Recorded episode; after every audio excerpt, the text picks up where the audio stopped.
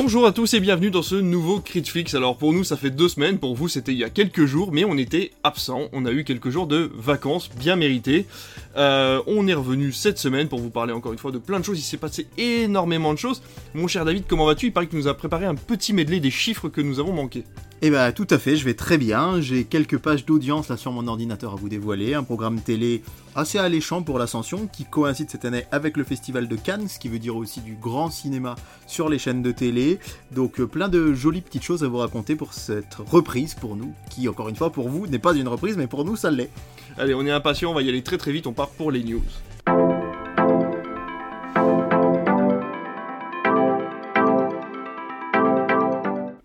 Grosse news de ton côté mon cher David parce que tu vas nous parler de quelque chose qui s'est passé il y a déjà quelques années qui avait ébranlé le Hollywood de la série, c'était la grève des scénaristes. Ouais, la première grève des scénaristes, on s'en souvient, c'était en 2007 si Ouais. vous vous en rappelez. Moi je me souviens des saisons 4 de Desperate Housewives, je crois, et de Lost qui au lieu de faire 25 épisodes n'en faisait que 17. C'est marrant de dire ça aujourd'hui hein, parce que quand on voit vrai, maintenant, ça en fait Comme 8 maintenant, ou quand 13. on voit, oh là là, il y a 13 épisodes, ça fait beaucoup, on est plus habitué à 8 ou 10, euh, voire 6 euh, chez Disney+.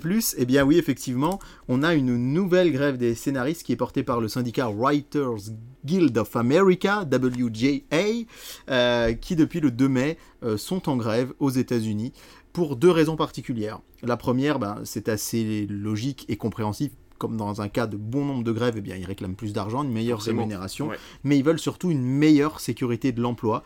Et ils veulent notamment que lorsqu'une série commence, euh, chaque scénariste ait un emploi stable jusqu'à l'aboutissement de la série. Ah, si la série oui. est partie sur 10 saisons, ils veulent être assurés d'être présents sur les 10 saisons et pas seulement sur une ou deux saisons. Et c'est vrai que c'est quelque chose qui intrigue parce que la principale peur qu'ils ont, c'est l'intelligence artificielle. Et c'est ce que j'ai entendu euh, à la radio euh, en écoutant une chronique de François Langlais sur RTL qui expliquait que, eh bien, en fait, il y a déjà euh, Netflix qui commence à travailler euh, sur certains films qui seraient entièrement scénarisés ou en tout cas en partie scénarisés euh, par euh, ChatGPT ou par d'autres euh, applications d'intelligence artificielle. Ce qui est assez incroyable, c'est que les premiers tests qui ont eu lieu par ces intelligences art- artificielles montrent que finalement, bah, c'est pas si mal que ça. Et au-delà de ça, en fait, on a euh, toute une communauté d'acteurs, je pense à notamment à Amanda Seyfried ou Elisabeth Olsen, qui ont pris la parole il y a quelques jours pour défendre les scénaristes, qui disent qu'elles ont peur aussi, elles, pour leur job d'acteur et d'actrice, parce qu'on l'a vu là avec l'intelligence artificielle, on peut faire de plus en plus de deepfake. Ouais. C'est vraiment des personnages, on a vu notamment euh, le pape faire de la moto par exemple, ou euh, Emmanuel Macron ramasser les poubelles, et sur les réseaux sociaux, beaucoup de personnes ont cru que c'était vrai. Et on a un scénariste américain qui, sous couvert d'anonymat, dit aujourd'hui un Brad Pitt virtuel, il coûterait 20 fois moins cher que le vrai Brad Pitt. Donc qui dit qu'un jour on aura peut-être, est-ce qu'on aura encore besoin vraiment des acteurs? On n'en est pas là, c'est de la science-fiction, mais à horizon 10-15 ans, c'est vrai qu'on peut se poser la question. Se pose aussi la question é- éventuellement de la résurrection d'acteurs morts. hein. Pourquoi pas refaire tourner euh, Louis de Funès comme avait, voulu, comme avait voulu le faire Jamel Debbouze dans le film d'animation Ouais. Pourquoi j'ai pas mangé mon père? On pourrait tout à fait imaginer euh, des retours de films avec des stars euh, disparues à Hollywood ou ailleurs. Donc c'est un vrai mouvement de grève important hein, qui impacte euh, depuis le 2 mai, donc euh, ça fait une semaine au moment où on tourne l'émission, un peu plus quand vous l'écoutez, et on nous annonce déjà des retards dans certaines productions, c'est le cas de Blade chez Marvel, Oui. qui a été repoussé suite à cette grève, et on annonce aussi un report qui risque de beaucoup euh, toucher euh, nos chers auditeurs, parce que c'est sans doute la série la plus populaire au monde en ce moment, c'est Stranger Things, Ouais, la saison 5, qui pourrait être repoussée. Donc voilà, une news euh, en guise de point d'interrogation sur à quoi ça va ressembler. Ça va durer assez longtemps, en 2007. Bon, 2007-2023, ça fait quand même 16 ans, donc on peut pas dire qu'ils soient des habitués à- et qu'ils fassent souvent grève, mais là, en l'occurrence, ils sont bien déterminés à faire valoir leurs droits. Ouais, complètement. Ben, on sait que Netflix, en plus, euh, a vraiment fait ça au lance-pierre pendant tout un temps. Les scénaristes étaient vraiment très peu rémunérés, avaient très peu de droits sur leur propre écriture. Euh, Il y a eu cette fameuse blague autour de Jenna Ortega, je sais pas si tu as vu, euh, qui du coup s'est fait engueuler par les scénaristes parce qu'elle avait réécrit les scripts sans Ouais. demander l'autorisation lors du tournage de mercredi hein, sur Netflix, la série. Et du coup, les, les, pour rigoler, les scénaristes lui demandent de venir avec eux pour euh, manifester, puisque si Ouais. elle a réécrit, Ouais. c'est qu'elle a écrit, donc elle est scénariste et donc elle mériterait de. Et c'est vrai qu'on a très peu d'acteurs qui accompagnent pour l'instant les scénaristes sur cette fameuse grève. Et euh, quand on parle de deepfake, on a Bruce Willis hein, qui avait signé le premier contrat de pub en deepfake pour une boisson russe. Euh, il avait autorisé l'utilisation de son visage pour une publicité, donc euh, c'était quand même déjà le début de la fin. pour lui, Ouais. il a bien fait de le faire à ce moment-là. Je pense qu'il l'avait fait euh, exprès de toute façon. C'est très important, de toute façon, de remettre à jour ces contrats qui datent de, bah voilà, qui ont quasiment 20 ans hein, maintenant, donc euh, c'est très très important de les remettre à jour, comme nous on manifeste aussi de temps en temps quand on se rend compte qu'un emploi n'est plus, euh, n'est plus à la page. Oui, alors côté plateforme, parce que c'est vraiment plutôt du côté des plateformes euh, que ça râle, même si encore une fois, indirectement, c'est Marvel via Disney pour Blade, mais on sait aussi, on a l'habitude hein, de savoir que les partenaires de Disney râlent, hein, on sait pour les effets spéciaux notamment, mm. qu'il y avait beaucoup de bruit, mais en fait ce qui est assez fou, c'est ce que j'écoutais dans une chronique radio également, c'est que j'ai découvert que euh, les Américains, les, grands gérants des plateformes de Netflix, de Disney ⁇ de Prime, appellent le confinement le Golden Age maintenant. Genre, c'était l'âge d'or des plateformes. Et là, euh, en fait, économiquement, ben, on l'avait dit, on vous en parle régulièrement sur Netflix, c'est de plus en plus compliqué. On se retrouve avec des plateformes qui, malheureusement, pour elles en tout cas, euh, engrangent de moins en moins euh, d'abonnés. Hein. On, a 1 700 000 pour Netflix monde sur le premier trimestre 2023. C'est très bien, mais c'est 4 fois moins qu'au moment du Covid. Et effectivement, eh bien, ils doivent un petit peu se réinventer, retrouver de nouveaux modèles économiques. Et pour eux, ça passe par euh, bien baisser leurs contributions auprès euh, de leurs salariés et notamment des scénaristes. Et c'est les principales griefs qu'ont euh, les scénaristes contre ces grands majors qui, effectivement, certes, ils emploient plus de monde, ça, c'est important de le noter, c'est qu'il n'y a jamais eu autant de scénaristes qu'aujourd'hui embauchés actuellement à Hollywood, bah, parce qu'il en faut bien pour faire de plus en plus de séries, de plus en plus de films, mais qu'en contrepartie, eh bien, ils sont de moins, en, de moins en moins de sécurité de l'emploi, et c'est vraiment là l'un des chiffres clés à comprendre, c'est de plus en plus de monde, mais de moins en moins sécurisé. En plus que c'est, enfin, vu que c'est pas de la télé, ils ont pas répondu au code de la télé de l'époque. Et quand ils sont arrivés, c'était la porte ouverte à toutes les fenêtres, où ils ont pu créer des contrats complètement aberrants pour des jeunes écrivains qui voulaient euh, faire leur premier pas euh, sur, euh, sur l'écriture de scénarios pour des séries. voilà, comme tu disais, il en fallait des tonnes en fait pour toutes les, plateformes. Donc forcément, il n'y a pas eu d'encadrement au début, et cet encadrement, il est nécessaire maintenant que les plateformes sont établies effectivement dans, dans, le monde audiovisuel en général. Bah écoute, c'était déjà une grosse grosse news, on reviendra peut-être dessus parce qu'effectivement, comme on vous le disait, ça fait à peine deux semaines hein, que cette grève a commencé à l'heure où vous nous écoutez. Donc euh, il y aura peut-être des changements, des choses qui vont évoluer. On en fera peut-être un sujet principal si on voit qu'il y a énormément de choses à dire. Mais en tout cas, ça fera sûrement partie de nos prochaines news sur ces prochaines semaines. Moi, je vais revenir en France et je vais te parler d'un grand, euh, grand groupe, euh, CGR Cinéma. Alors, vous le saviez peut-être pas, c'est vrai que ça a été assez discret, mais le groupe CGR Cinéma était en vente il voulait vendre à la suite du Covid, à la suite voilà, de la réouverture des cinémas. Je pense que les euh, actionnaires voulaient peut-être se séparer de CGR Cinéma, mais également de CGR Events, qui est un, distributeur de films, ainsi qu'un distributeur d'événements, de concerts sur écran, de choses comme ça. Et également une partie d'Apollo Film, qui est un distributeur qui appartient à CGR. Ce qui fait grand bruit, c'est surtout que cette vente a été annulée alors qu'elle était déjà très avancée. Hein. il y a eu certains noms qui sont sortis, comme le fameux Xavier Niel, on le connaît très bien maintenant, qui essaye d'être partout. Hein. Il devait devenir actionnaire de la nouvelle entreprise qui devait racheter euh, CGR Cinéma. Tout ça a été annulé par CGR Cinéma, par la famille Raymond qui, qui appartient à CGR ce qui est intéressant, c'est que ils ont surtout euh, fait l'éviction en fait de Jocelyn Bouissy, euh, qui est le grand grand euh, Manitou en fait hein, de, ce CGR cinéma. C'est lui qui a apporté par exemple le, fameux Ice, tu sais, ce fameux système d'écran LED sur les côtés qui amène les couleurs. Il a été récompensé de, de nombreuses récompenses cette année en disant qu'il a amené le cinéma à l'international, le cinéma français à l'international. Il a, vraiment eu, très, très il a vraiment très apprécié du monde de l'exploitation et pourtant il a été évincé par la société ainsi que trois autres personnes du bureau de CGR. La famille Raymond a donc déclaré qu'elle souhaitait réaffirmer son engagement envers les employés, les partenaires et les clients du groupe CGR Cinéma et qui sont convaincus que cette décision permettra de garantir un avenir prospère pour l'entreprise et de maintenir sa position sur le marché du cinéma. Euh, c'est euh, une euh, phrase que j'ai tirée du coup de Box Office Pro. On en attend beaucoup de ce, de ce mouvement en fait parce que CGR Cinéma c'est un énorme groupe c'est un petit peu le, groupe qui est présent dans les villes de, de moyenne population. On le voit pas trop dans des grosses grosses villes, ça ça va être plutôt le Pathé ou UGC, Pathé Gaumont ou UGC, mhm. euh, qui vont être dans les grosses villes. C'est vrai que euh, CGR a réussi à s'implanter euh, dans des villes plutôt moyennes, avec des tarifs plutôt concurrentiels également, une nouvelle façon de faire du cinéma, en tout cas de l'exploiter. Donc on attend beaucoup savoir ce qui va se passer dans les prochains mois par rapport à l'exploitation cinématographique. Nous, petits exploitants, ça ne nous touchera pas forcément, mais c'est vrai qu'il y a des grosses grosses décisions qui vont être prises en interne et euh, sûrement de gros changements, soit tarifaires, soit d'organisation dans ces gros cinémas. C'est ça, et des enjeux économiques hein, finalement. La vraie question derrière tout ça, c'est le cinéma est-il encore rentable aujourd'hui? On voit qu'en France, c'est le cas. On est toujours l'exception. Mais euh, à quel tarif? Je vais donner un petit exemple. Tu n'étais pas là la semaine dernière, mais j'étais en caisse de notre cinéma. Et il y a une dame qui vient et qui prend une entrée pour elle et ses deux enfants. On lui a dit, bah, ça fait 14,50. Elle m'a dit, vous vous rendez compte, moi à Paris, je suis parisienne, c'est même pas le prix de ma place. Et elle dit en plus maintenant, euh, le multiplex où je vais nous fait payer la place de parking. Il a un parking Oh, privé dans le multiplex et on a des forfaits séances. Alors c'est plus ou moins, euh, si le film dure deux heures, vous payez tant, si le film dure trois heures, tant, etc.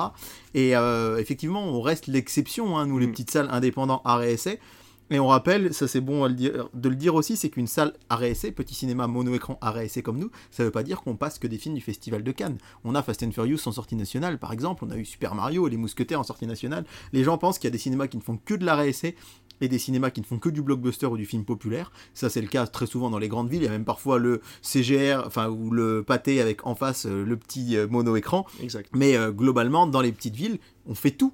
Et ça, c'est important de le noter, et on fait tout à tarif attractif.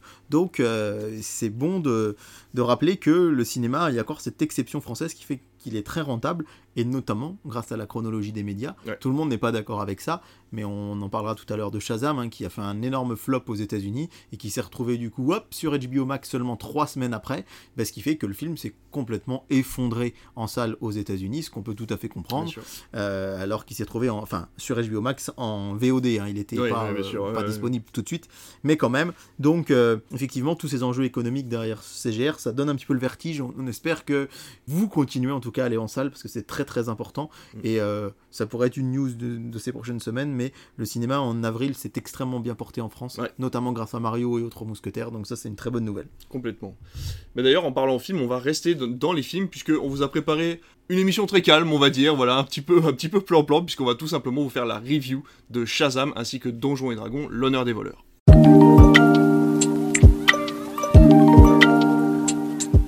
Alors, mon cher David, c'est assez rare pour être souligné, mais nous avons tous les deux vu les mêmes films à peu près au mois d'avril, et ça, c'est très chouette.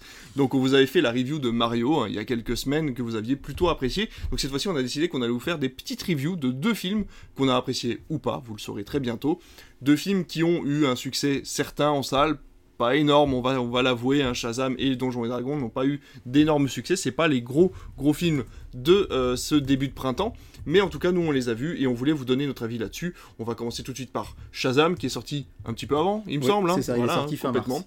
Shazam, la colère des dieux, c'est la suite de Shazam, hein, le- l'histoire d'un super-héros. C'est le jeune Billy Baxton qui est enrôlé par un magicien pour adopter les pouvoirs du dieu Shazam et du coup aller vaincre les méchants alors que ce pauvre jeune homme est un adolescent qui n'a pas encore euh, forcément la maturité peut-être pour être un super-héros et donc on va le voir évoluer lui et sa famille puisque c'est un enfant adopté qui fait euh, partie d'une grande famille euh, d'enfants euh, venus de tout horizon. Et ce deuxième volet voit se confronter à de, deux grandes magiciennes, deux grandes déesses même, qui veulent détruire le monde. Je vais commencer, si ça ne te gêne pas, on va faire comme d'habitude sur les points positifs, et ensuite on ira sur les points négatifs si ça te, si ça te chante, c'est plutôt euh, une bonne organisation. J'ai bien rigolé, j'ai trouvé que c'était un film vraiment euh, familial, et euh, ça faisait longtemps que j'avais pas eu vraiment cette impression euh, dans un film de super-héros que vous pouvez aller le voir même si vous n'avez pas vu le premier, tout est expliqué au début de façon euh, très sympathique, sans faire un gros résumé euh, écrit, ou un gros résumé où un personnage parle à un, autre personnage en disant Ah, Tu te rappelles, il s'est passé ça il y a six mois, etc. etc. Donc, ça, j'ai trouvé ça vraiment très sympathique. Les effets spéciaux sont très corrects, vraiment. pour une petite production d'ici, on va dire, parce qu'ils en attendaient pas grand chose de ce film, ils auraient pu mettre très peu de moyens dedans, et finalement, le film est vraiment très bien. Je trouve que toute la mythologie autour du personnage Shazam est vraiment très très chouette, il y a moyen de l'exploiter de façon vraiment très sympathique. Et euh, bah écoute, après ça reste un film familial, il y a assez peu de choses à en dire, je vais pas partir sur du grand cinéma, je vais pas parler des, des cadrages ou des plans ou des couleurs, ça aurait assez peu d'intérêt, mais voilà, j'ai trouvé que les personnages étaient assez bien travaillés, il y avait quelque chose de vraiment très sympathique euh, dans le côté familial. Euh, qu'on n'avait pas revu depuis longtemps, je trouve, euh, à part bah, Mario, effectivement, voilà, qui est Mhm. assez familial, mais plutôt enfant. Là, vraiment, ça concerne toute la famille, donc j'ai trouvé ça vraiment chouette, et je ne sais pas ce que toi tu en as pensé. Moi, j'en ai pensé beaucoup de bien, et je sais que je suis parmi les rares. Enfin, à t'écouter, toi aussi, t'as apprécié pas mal de choses. Euh, on y est allé en amoureux, et ma chère et tendre a adoré aussi. On a vraiment passé un bon moment en salle. Pour la petite histoire, dans la salle du cinéma de notre ville, il y avait des curistes. Donc, on était, euh, nous, entre guillemets, jeunes, mais avec des gens de plus de 65, 70 ans qui sont venus voir Shazam. Et à la fin, comme c'est moi qui faisais la fin de la projection, on a discuté, et il se trouve qu'ils ont adoré. Ils ont dit, nous, de toute façon, on est dans une petite ville thermale. Il n'y avait rien à faire ce soir. On avait envie d'aller au cinéma. On a dit, quel que soit le film, on y va. ils avaient jamais vu un film de super-héros de leur vie, jamais vu un Marvel. Et ils ont rigolé, ils ont dit c'était vraiment marrant, euh, il y avait une bonne ambiance, c'était euh, drôle, il y avait des enjeux. Et j'ai trouvé ça génial de se dire que des gens osent ce genre de choses que peut-être moi je n'oserais pas spécialement. Pourtant, on est des exploitants de cinéma, donc euh, on voit plein de films. Et moi j'ai passé un très bon moment. Il faut dire que j'ai beaucoup aimé le premier. Ouais. Euh, j'avais passé un très très bon moment devant et je me suis vraiment attaché à Billy et à sa famille. Ouais. Mais vraiment. Et j'ai revu le premier il y a, je dirais, un mois ou deux avant d'aller voir le 2 en me disant que c'est bien de me mettre dans, de remettre dans l'ambiance. Et en revoyant le premier, je me suis dit, ils sont vraiment très attachants. Cette famille atypique, hein, c'est un couple euh, qui ont adopté, alors je crois qu'ils sont cinq enfants, Ouais. euh, d'âges différents et de ils sont ils ont tous euh, des particularités ils ont tous été abandonnés par leurs parents. Et du coup se retrouver dans cette famille d'accueil où en fait euh, c'est que de l'amour dans cette famille. Les parents sont hyper attachants je trouve parce Ouais, que on sent qu'ils ils aiment leurs enfants qui ne sont pas leurs enfants biologiques. Mais ils les aiment plus que tout. Et moi ça m'a beaucoup touché et je me suis vraiment hyper attaché à cette famille et du coup, bah, le film m'a plu parce que on retrouve un Zachary Lévy complètement. euh, je ne le connaissais pas avant Shazam et je l'ai jamais vu ailleurs que Shazam. Je salue ma belle-sœur si elle nous écoute, qui est une fan absolue de la série Chuck. Ah bah oui, et bien sûr. apparemment, il était dedans. Oui. Et d'ailleurs, euh, elle ne va jamais voir un film de super-héros, mais les Shazam, il fallait pas Ah bah louper oui, ça. Forcément. Et euh, parce qu'elle adore Zachary Lévy, et je trouve qu'il est vraiment cool. Enfin, c'est bonne ambiance. Et globalement, le reste du groupe est, je trouve, excellent. Je trouve que les super pouvoirs fonctionnent. Alors effectivement, on retrouve, je pense à sa petite sœur qui va très vite. Alors on pourrait se dire, bah oui, on est chez DC, c'est comme Flash, mais justement, il y a plein de vannes Oui. en disant que finalement, elle court vite, mais pas aussi vite que Flash. On a ce grand frère qui, en fait, euh, va faire son coming out, comme on en a beaucoup en ce moment, euh, parfois au cinéma, de coming out, de choses comme ça. C'est vraiment marrant quand il dit, faut que je vous avoue, je suis gay, puis tout le monde dit, bah oui, on, On sait, on l'avait bah remarqué. quoi. c'est ça. Et, euh, et ça, j'ai trouvé ça assez marrant. Il est très, très, très attachant. hein. Donc, je suis vraiment, je me suis vraiment attaché à la famille. J'ai adoré le, les enjeux. J'ai adoré le film, en fait. Je, c'est pas du grand cinéma, on est d'accord. Mais si le David de 2016-2017 m'écoutait, il aurait du mal à, m'entendre parce que j'ai vraiment eu ma phase, on va dire, depuis les premiers euh, Iron Man jusqu'à Age of Ultron 2015 où j'étais un fan absolu de Marvel et où j'avais plus de mal avec DC au cinéma.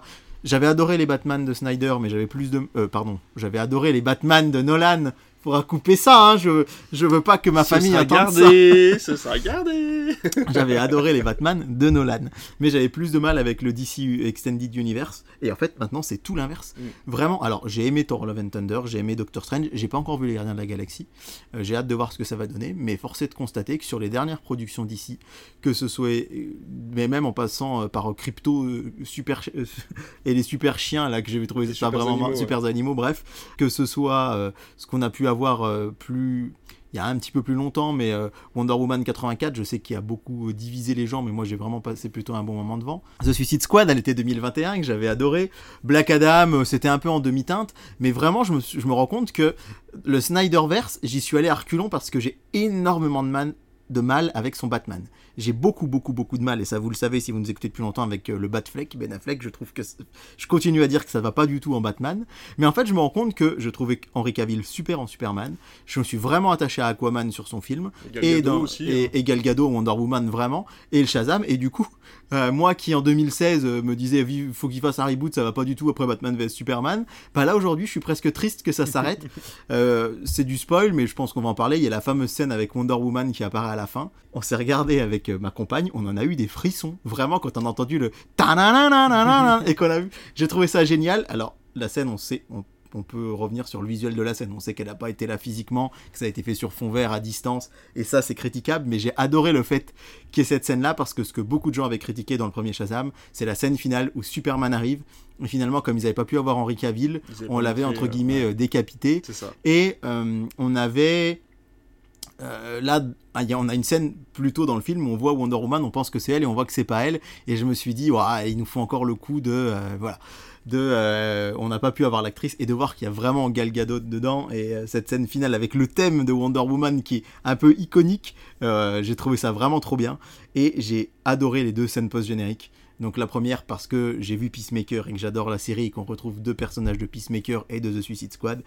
Et j'ai adoré la deuxième scène post-générique avec Mark Strong. Mark Strong, il faut savoir que c'est le méchant, hein, c'est le docteur euh, euh, Thaddeus Bodog Sivana dans le premier film. Et à la fin, la scène post-générique du premier Shazam, il est dans une euh, cellule, il écrit avec ses ongles dans le mur, et il y a une espèce de chenille qui vient, qui apparaît et qui lui dit qu'elle a des plans pour qu'il puisse s'échapper.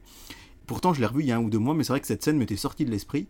Et la scène post-générique de Shazam 2, c'est qu'il est toujours. Ils ont, euh, Mark est revenu tourner une scène où il est toujours dans la cellule et où il voit la chenille qui vient. Il lui dit Bah alors, c'est quoi ton plan? Et il lui dit Bah écoute, mec, je suis une chenille, euh, j'ai pas le temps. De, euh, c'est pas, c'est pas terminé encore, attends 5 minutes, et puis elle va pour repartir. Il dit, mais pars pas, mais dis-moi, mais qu'est-ce que t'as fait? Ça fait 3 ans que j'attends En gros, il fait comprendre que ça fait 3 ans qu'il a tourné dans le premier film et qu'il attend la suite. Finalement, la chenille se rebarre et il se passe rien. Et ça m'a fait penser un peu Dieu sait si je suis pas fan de Venom, mais ce, truc un peu sympa où Venom en fait se retrouve dans le multiverse, mais finalement il se passe rien. il, est sur la plage et après il se rebarre dans son univers normal. Et là c'est un peu pareil. Donc j'ai beaucoup aimé cette scène là.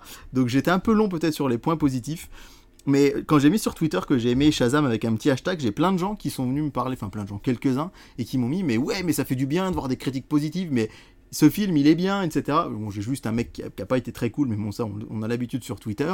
Et globalement, ben, c'est vrai que c'est une petite. Pour moi, c'est une grande déception qui marche pas. Je me doutais qu'il n'y aurait pas de 3, mais j'aurais aimé pouvoir revoir Zachary Levy peut-être dans un autre univers. Faut rappeler qu'il aurait dû être dans Black Adam, mais que euh, The Rock en a voulu autrement. Dwayne Johnson a bloqué l'accès aux acteurs de Shazam pour une scène post-générique dans, Black Adam. Mais ça me fait vraiment mal au cœur de me dire que je reverrai pas cette famille parce que je m'y suis vraiment attaché. Mais je me dis déjà deux films c'est pas mal. À noter que actuellement au box-office le film est pratiquement plus à l'affiche nulle mm. part, mais que finalement il va être autour de 500 000 entrées, ce qui est quand même pas. Euh, franchement, moi je m'attendais.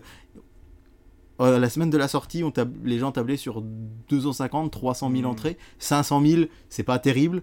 C'est loin des derniers chiffres Marvel, mais c'est pas si mal. Après, c'est vrai que pour revenir sur les points négatifs, alors je vais faire mon, je vais faire mon renfrogné, mais euh, il y a deux points principaux, moi, qui m'ont gêné. Et alors, il y en a un des deux, ça va être marrant parce qu'en fait, ça va être le même point sur lequel, à mon avis, on va avoir une discorde, toi et moi, puisque c'est le même problème que j'ai eu sur les Gardiens de la Galaxie 2. C'est-à-dire que certains personnages qui sont censés être sérieux et où les vannes auraient dû venir de leur côté sérieux par rapport à des situations, ils en ont fait des personnages comiques. Je pense par exemple au grand magicien, oui. qui finalement sort des vannes. Le mec est pas censé être drôle, c'est un magicien millénaire, euh, très sérieux, qui a été très sérieux dans, et dans le, premier. il est pas drôle. Voilà, il est pas drôle, etc. Et là, le mec sort des vannes. Et du coup, ça m'a gêné. Et il y a deux, trois situations comme ça où en fait des vannes arrivent pas, avec des personnages qui ne sont pas censés être drôles. Et au lieu de créer des situations drôles de ces personnages sérieux, ils ont préféré les rendre drôles et ne pas créer de situations drôles. Et c'est vrai que moi, ça m'a un peu cassé au niveau de l'ambiance. Ben, je pense que tu as vraiment raison.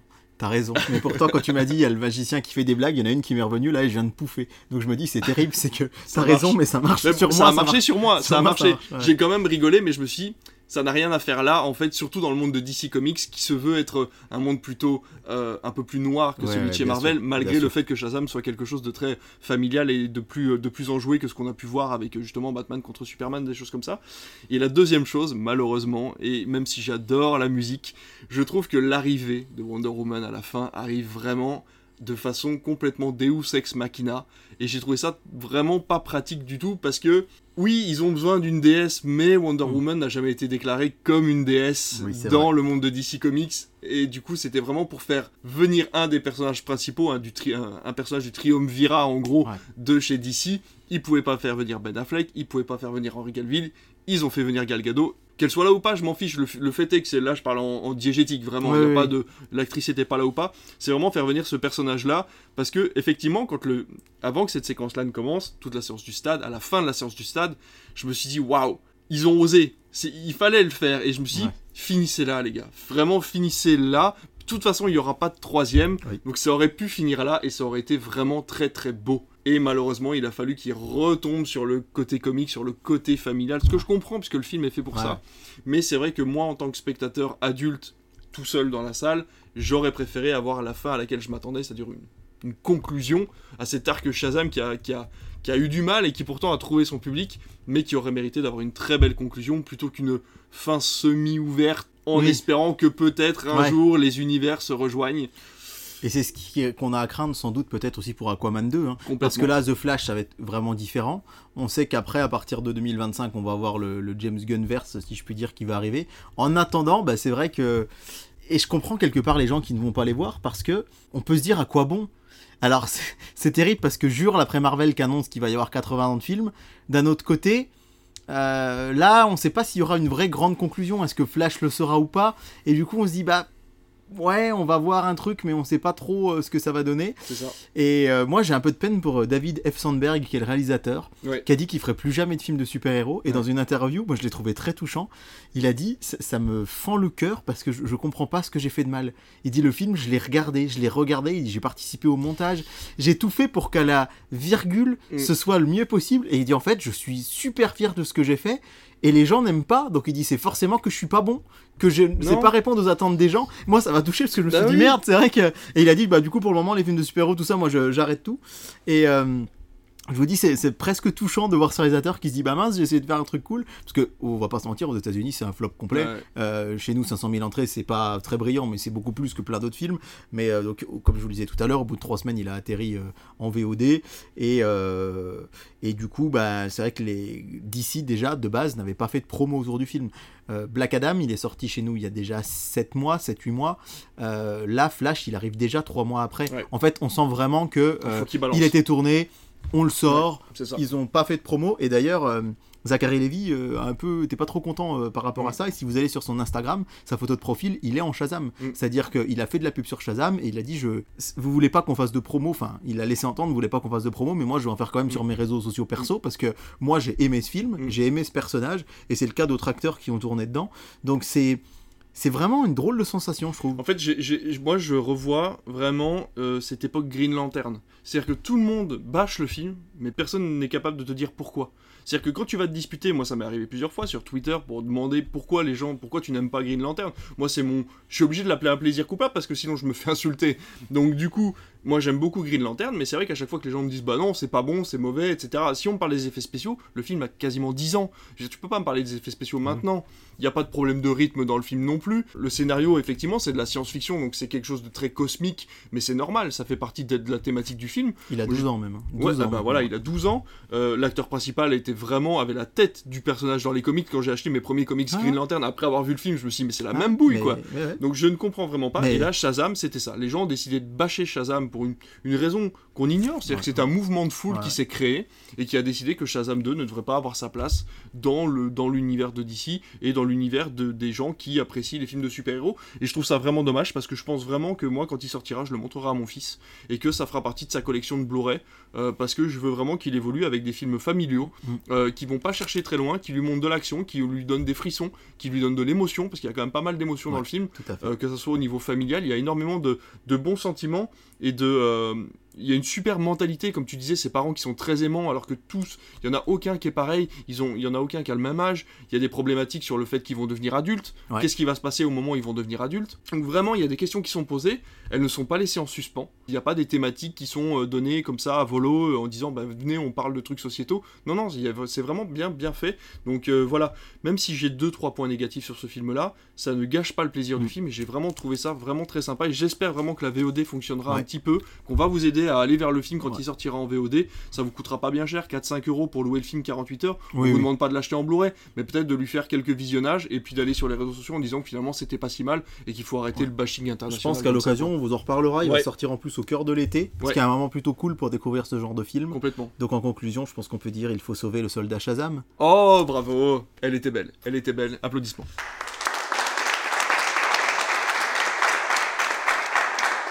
Donjons et Dragons, l'honneur des voleurs, c'est un film euh, tiré du jeu éponyme, un Donjons et Dragons, un jeu de... Rôle. Merci, j'allais dire de plateau. Un Oui. jeu de rôle. Bah, si, oui, ça, oui. Oui, ça existe en jeu de plateau aussi, tu. Ouais. C'est un jeu de rôle où euh, un maître de l'histoire va euh, vous conter, vous êtes un personnage et il faudra euh, vivre des aventures qui seront... comment dire Il faudra prendre des décisions, jeter un dé et en fonction euh, du chiffre qui apparaît sur le dé, vous aurez plus ou moins de chances de réussir votre action. Dans les faits, de base, c'est ça, et tout ça se déroule dans un monde héroïque fantasy avec euh, des chevaliers, des guerriers, des magiciens, etc. etc. Là, l'histoire, c'est un voleur beau gosse et une bande d'aventuriers improbables qui entreprennent un casse épique pour récupérer une relique perdue. Les choses tournent mal lorsqu'ils s'attirent les foudres des mauvaises personnes. Je vais te laisser parler des, euh, des bons côtés puisque j'ai commencé sur Shazam. Qu'as-tu à dire sur ce Donjon et Dragon, l'honneur des voleurs, mon cher David? C'est difficile à dire parce que je vais vous recontextualiser ça. Je, je, me suis, entre guillemets, forcé à aller le voir, le moment où je suis allé le voir, parce que je voulais aller le voir plus tôt, j'ai pas pu. En ce moment, c'est perso, mais je touche pas terre. Mm. Et quand je suis allé voir euh, Donjons et Dragons, j'étais explosé de fatigue. Mais vraiment, explosé de fatigue. Et je pense que du coup, je l'ai pas apprécié à sa juste valeur. Donc c'est pour ça, je préviens tout de suite que mon avis est peut-être un peu biaisé. Parce que je vais commencer par dire déjà que l'univers euh, jeu de plateau, jeu de rôle, j'y connais rien du tout. J'ai des amis qui font des jeux de rôle, mais moi j'ai jamais euh, joué à ça. Et tout ce qui est Heroic Fantasy, de base, j'ai un petit peu de mal j'ai mis longtemps à me plonger dans le Seigneur des Anneaux, que j'adore maintenant, et c'est une de mes sagas préférées. Et du coup, ça faisait beaucoup de freins pour aller voir ce film. Qui fait 2h15. Et qui fait, ouais, 2h15.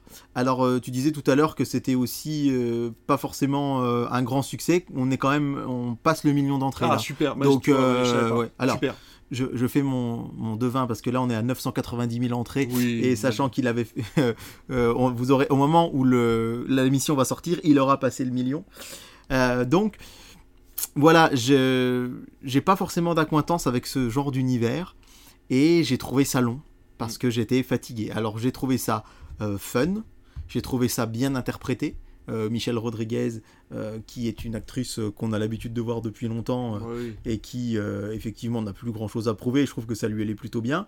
J'ai apprécié le fait qu'on retrouve Chris Pine, qui était bien Chris juste, Pine, bah, moi je l'aime bien et, j'aime vraiment beaucoup les films Wonder Woman. Alors que et comme quoi il faut toujours se faire un deuxième avis parce que quand j'ai vu Wonder Woman en salle en 2017, petite parenthèse, je me suis dit plus jamais c'est nul. On m'a offert le Blu-ray, Ma copine l'avait pas vu, j'y tiens, on le regarde, je dis, mais en fait, c'est vachement sympa. donc, bref. Euh, il y a Justice Smith de Détective Pikachu aussi. Oui, tout à fait. Euh, Hugh Grant. Ah, c'est pas trop spoilé si on dit qu'il est méchant parce qu'on s'en rend compte dans les dix premières minutes. Donc, le casting tient bien la route. J'ai beaucoup aimé, et ça, c'est même pas le film en lui-même, mais c'est que bah pour une fois, c'est pas un Marvel, c'est pas un DC, c'est pas. Il y a pas besoin d'avoir vu 53 films avant ou 54 après. On l'avait dit l'été dernier pour Bullet Train. C'est un peu le même, euh, le même état d'esprit.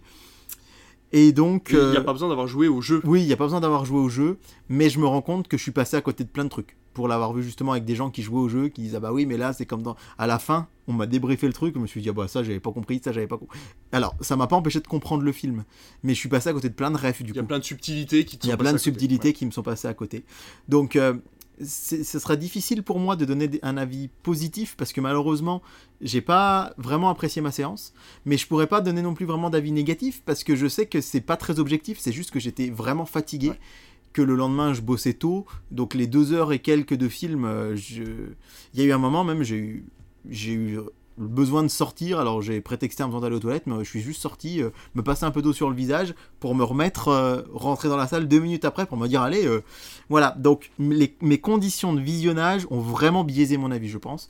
Mais je dirais que j'ai passé, c'est un peu galvaudé, tout le monde dit ça, mais un bon moment devant un bon divertissement. Mais comme j'étais pas dans de très bonnes conditions, ça m'a pas permis de l'apprécier sans, sans doute à sa juste valeur, parce que pour le coup, contrairement à Shazam, la plupart des gens ont l'air d'avoir adoré ça. Bah, c'est vrai qu'effectivement, moi je l'ai adoré. Alors pour plusieurs raisons. J'ai adoré l'humour. Euh, vraiment, il y a énormément d'humour dans le, dans le, dans le film.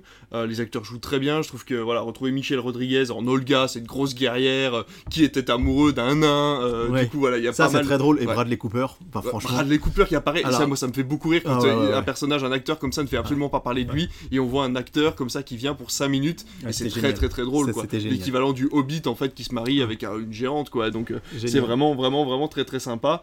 tous les acteurs sont à leur place. J'ai trouvé ça vraiment très chouette. Euh, j'ai aimé que dès le début du film, on ne nous prenne pas par la main. Les références sont là, mais elles sont pas incompréhensibles. On nous parle de villages dont on n'entend pas, enfin voilà, qui ont des consonances, on va dire, de traduction un peu à la Harry Potter où Hogwarts devient Poudlard. Là, on sent qu'il y a une traduction anglaise qui s'est faite euh, pour que le, nom du village ou de la ou de la population ait un sens, et j'ai trouvé ça vraiment très chouette.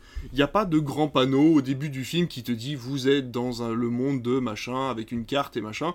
Voilà, on commence l'histoire, il n'y a pas besoin de se repérer sur une carte, on comprend qu'il y a des populations diverses et variées. Euh, le début du film est très très drôle quand ils attendent euh, ce fameux quatrième personnage pour sortir de la prison, euh, qui finalement est censé être là pour les aider, mais oui, les aider à s'échapper et non pas à être libérés. Donc ça, j'ai vraiment trouvé ça très drôle. Mhm. Surtout qu'on a cette petite phrase qui dit bah, on vous avait, on vous avait absous, c'est dommage.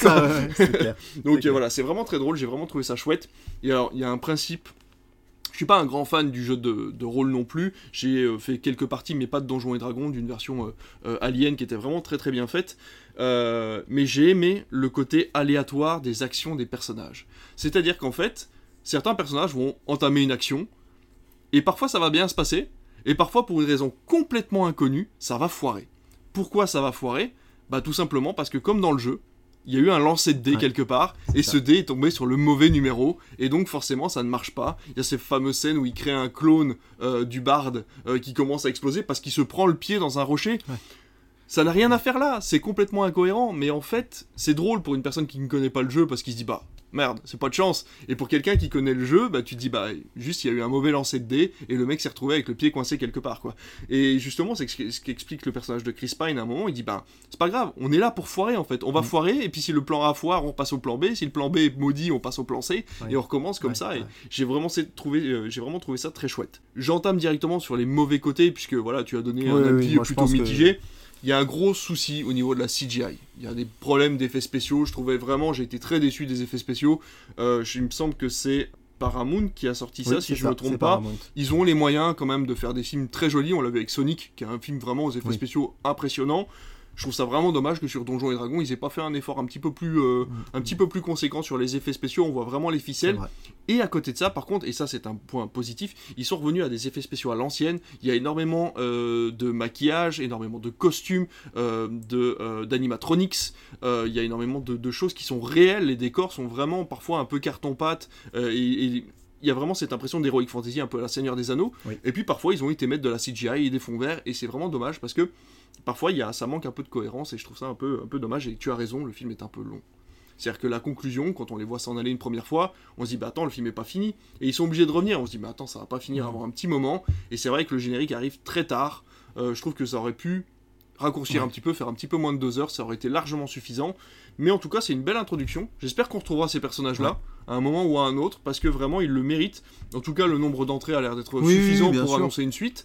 Et euh, ça peut être une belle, une, belle, une belle saga qui ferait intervenir des personnages, pas forcément tout le temps les mêmes, avec parfois peut-être des, euh, des genres de spin-off ou euh, des crossovers ou des personnages qui apparaissent pour quelques minutes d'un ancien film Donjons et Dragons, ça peut être vraiment sympa. C'est là-dessus que je voudrais insister, je voudrais pas que euh, vous pensiez que via mon avis, il faut pas aller voir le film, bien au contraire, faites-vous votre avis. Ça me fait du bien de t'entendre parler en bien, comme ça m'a fait du bien d'entendre les gens qui étaient avec moi en parler en bien, parce que je me suis dit, oui, je, vais, je le reverrai, et sans doute que je l'apprécierai beaucoup plus. C'est jamais bon de se forcer à aller voir un film, et ça on le dit tout le temps, mais d'un autre côté, pour le coup, je voulais vraiment le voir. Et je pense que j'avais eu l'occasion auparavant, j'aurais dû y aller quand j'étais dans un meilleur état de forme. Mais bref, autant Shazam, je vous conseille d'y aller, mais je pense que c'est quasiment impossible. Je crois qu'il reste plus que 10-15 salles qui le passent en France. Autant Donjons et Dragons, il risque là encore, euh, je dirais, euh, il va perdre sans doute un nombre de séances avec l'arrivée des Gardiens de la Galaxie et de Fast and Furious. Mais il est encore à l'affiche, faites-vous votre avis. Mm. Et globalement, tout le monde n'a que des avis positifs dessus.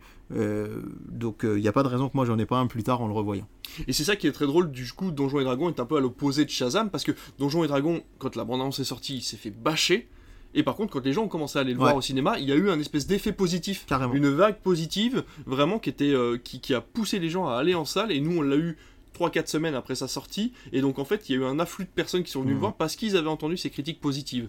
Shazam, à l'inverse, on ne sait pas pourquoi les gens ont décidé que le film serait mauvais. Et même les gens qui sortaient en salle, j'ai parfois l'impression que les gens sortent en salle et disent que le film est mauvais pour dire qu'il est mauvais et suivre la foule parce que il a c'est pas comme tu le disais, c'est pas le film de l'année. S'il fallait lui mettre une note, il aurait un 13 ou un 14. Mm. Mais c'est quand même vachement bien. Vous étiez content à l'école quand vous aviez 13 ou 14. Donc finalement, là, c'est pas si mal. Faut pas aller chercher à chaque fois la perfection des films, surtout dans les films de super-héros. Ce ne sont pas des films à réessayer, c'est pas des films à Oscar, c'est pas des films qui sont là pour choper des récompenses. Donc allez passer un bon moment. Si vous rigolez un peu, si vous avez le sourire aux lèvres, si vous vous ennuyez pas pendant le film, c'est que vous avez passé un bon moment. Donc n'allez pas dire sur les réseaux que le film est nul parce que vous n'avez pas aimé tel van ou parce que les effets spéciaux étaient mal faits. Allez passer un bon moment et ressortez du positif de ces films-là parce qu'ils le méritent, je trouve, par rapport à certains films qui sont très douteux dans leur humour, dans leurs histoires ou dans leurs personnages. Là, tout est euh, vraiment du côté du spectateur pour qu'il l'apprécie entièrement. Donc euh, voilà, que ce soit Donjons et Dragons ou Shazam 2, on vous invite à aller voir soit en salle si vous en avez l'occasion, soit d'attendre la sortie Blu-ray, DVD ou dans 6 mois la sortie sur Canal. Mais c'est vrai qu'on le dit à chaque fois, le format physique aide vraiment aux distributeurs et aux producteurs à se faire un avis sur ce qu'attend le public, parce qu'un visionnage sur les plateformes, finalement, c'est quand même euh, très aléatoire Tout à fait. sur, euh, sur le résultat d'un film. Et en plus, euh, on le sait, c'est 4 mois hein, pour la sortie euh, DVD et Blu-ray, donc l'un comme l'autre, ils vont sortir au cœur de l'été. C'est ça. Shazam va arriver mi-juillet, euh, Donjons et Dragons début août. C'est la bonne période pour se faire un bon petit blockbuster euh, tranquille chez soi avec la clim et un bon verre de- d'eau fraîche. et euh, D'eau fraîche, oui, oui. je pense qu'on qu'on peut effectivement les comparer tous les deux parce que je trouve que c'est des films qui sont qui sont un peu hors circuit, même si alors effectivement c'est Warner, c'est d'ici pour Shazam, mais quand même. euh, Il fait pas partie du cercle Ouais, voilà. euh, scénaristique Ouais, ouais, DC. C'est vraiment des, choses qui font du, qui font du bien. Alors, peut-être que je vais adorer Les Gardiens de la Galaxie 3 et je suis même plutôt, euh, Oui, plutôt dire, confiant. confiant parce que Ouais. James Gunn, moi, maintenant, je me rends Puis compte les premiers que, retours sont assez. Et ouais, ouais. Donc, euh, voilà, mais ça fait du bien de temps en temps des films qui sont un petit peu en dehors de, de tout ça et, et on aimerait qu'ils fonctionnent encore plus. Allez, on va passer du grand au petit écran. Vous l'attendiez, vous avez passé tout le podcast, on le sait, et vous attendez ce moment depuis le début. On va parler de ta chronique télévision, c'est parti.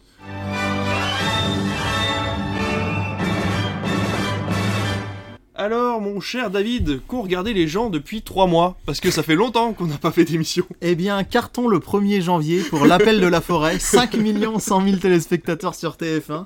C'est pas mal du tout. 2 janvier maintenant. non, on va revenir. Alors évidemment, euh, il y a 15 jours à couvrir, euh, mais on va pas faire les 15 jours d'audience, je vous rassure. On va prendre des dates clés et on va commencer par une date clé qui date du 27 avril. C'est le jour Ouais. à laquelle on a sorti le dernier podcast. C'est pas que je veuille absolument retourner à cette date-là, c'est simplement que c'est un mini événement puisque M6 était en tête avec les Baudins, grandeur nature. C'est fou. Euh, 3 533 000 téléspectateurs. Bon score, Véritable plus, hein. carton, un Ouais. 3 530 euh, C'est euh, 700 000 de plus. Désolé, les calculs pas évidents comme ça du premier coup. Que TF1 avec Léo Mattei. Et à noter le très bon score euh, de France 5 avec La Fabrique du Temps. C'est un documentaire que j'ai regardé en replay sur la plateforme France.tv. Je sais pas s'il est encore disponible, mais c'est une vraie claque ce documentaire. Il est passionnant. Ça parle du temps. Comment est-ce que les premiers hommes ont, ont conçu le temps, ont découvert le temps, comment est-ce qu'on a les gens ont découvert à l'époque que euh, la lune revenait, ça venait tous les mois, etc. Euh, Jusqu'à aujourd'hui, l'utilisation des horloges atomiques, ça passe par le changement d'heure, ça parle. Enfin, j'ai trouvé ça passionnant et ça a cartonné. C'est un des meilleurs scores pour un documentaire France 5, donc euh, ça s'appelle La Fabrique du Temps. C'est mon petit coup de cœur, c'est pour ça que je vous en parle. Ça, tu me donnes envie. Et juste derrière, eh bien, on a la poursuite de demain, Battleship et Moi Moche et Méchant. Et vous avez un message, donc qui sont vraiment groupés, 4 films, hein. 817 000 pour la poursuite Ah, de demain super. sur W9, 800 000 pour Battleship sur TMC, C'est le drift. 722 000 pour Moi Moche et Méchant sur euh, TF1 Série Film, et 522 000 pour Chéri 25 avec Vous avez un message. Donc on a vraiment ce train euh, 500 du 000 cinéma Pour euh, Chéri 25, c'est fou. Ouais, ouais, ouais, ouais, ouais, ouais. Pendant le même temps, Énergie 12 faisait 240 000 avec le spectacle d'Éric Antoine, Ce qui est pas si mal. ce qui est pas si mal du tout. Mais voilà, euh, très content de voir arriver, euh, encore une fois, hein, j'insiste, mais la Fabrique du Temps à la cinquième place, c'était vraiment très très chouette. On va passer maintenant euh, quelques jours plus tard, on va faire un petit saut temporel au samedi soir, euh, samedi 29 avril pour euh, le carton de la finale de la Coupe de France, Toulouse qui a battu Nantes 5-1. C'est pourtant pas une immense affiche, il n'y avait pas le PSG, il n'y avait pas Lyon, il n'y avait pas Marseille, mais néanmoins il y avait quand même compliqué, puisque euh, l'arbitre n'a pas pu rentrer sur le, stade. 5 400 000 téléspectateurs, c'est pas mal du tout. C'est en tête sur France 2 et avec nouveau meurtre à Saint-Malo. Alors j'aime bien parce qu'ils mettent nouveau, Nouveau, maintenant, bah comme oui, ils ont déjà, quand ils sont déjà allés dans la ville, faut on dit nouveau pour dire que ça fonctionne bien, euh, qui a fait euh, un bon score. À la dernière place, c'est Frogger, le jeu vidéo grandeur nature, qui ne fait que 122 000 et à aïe, noter.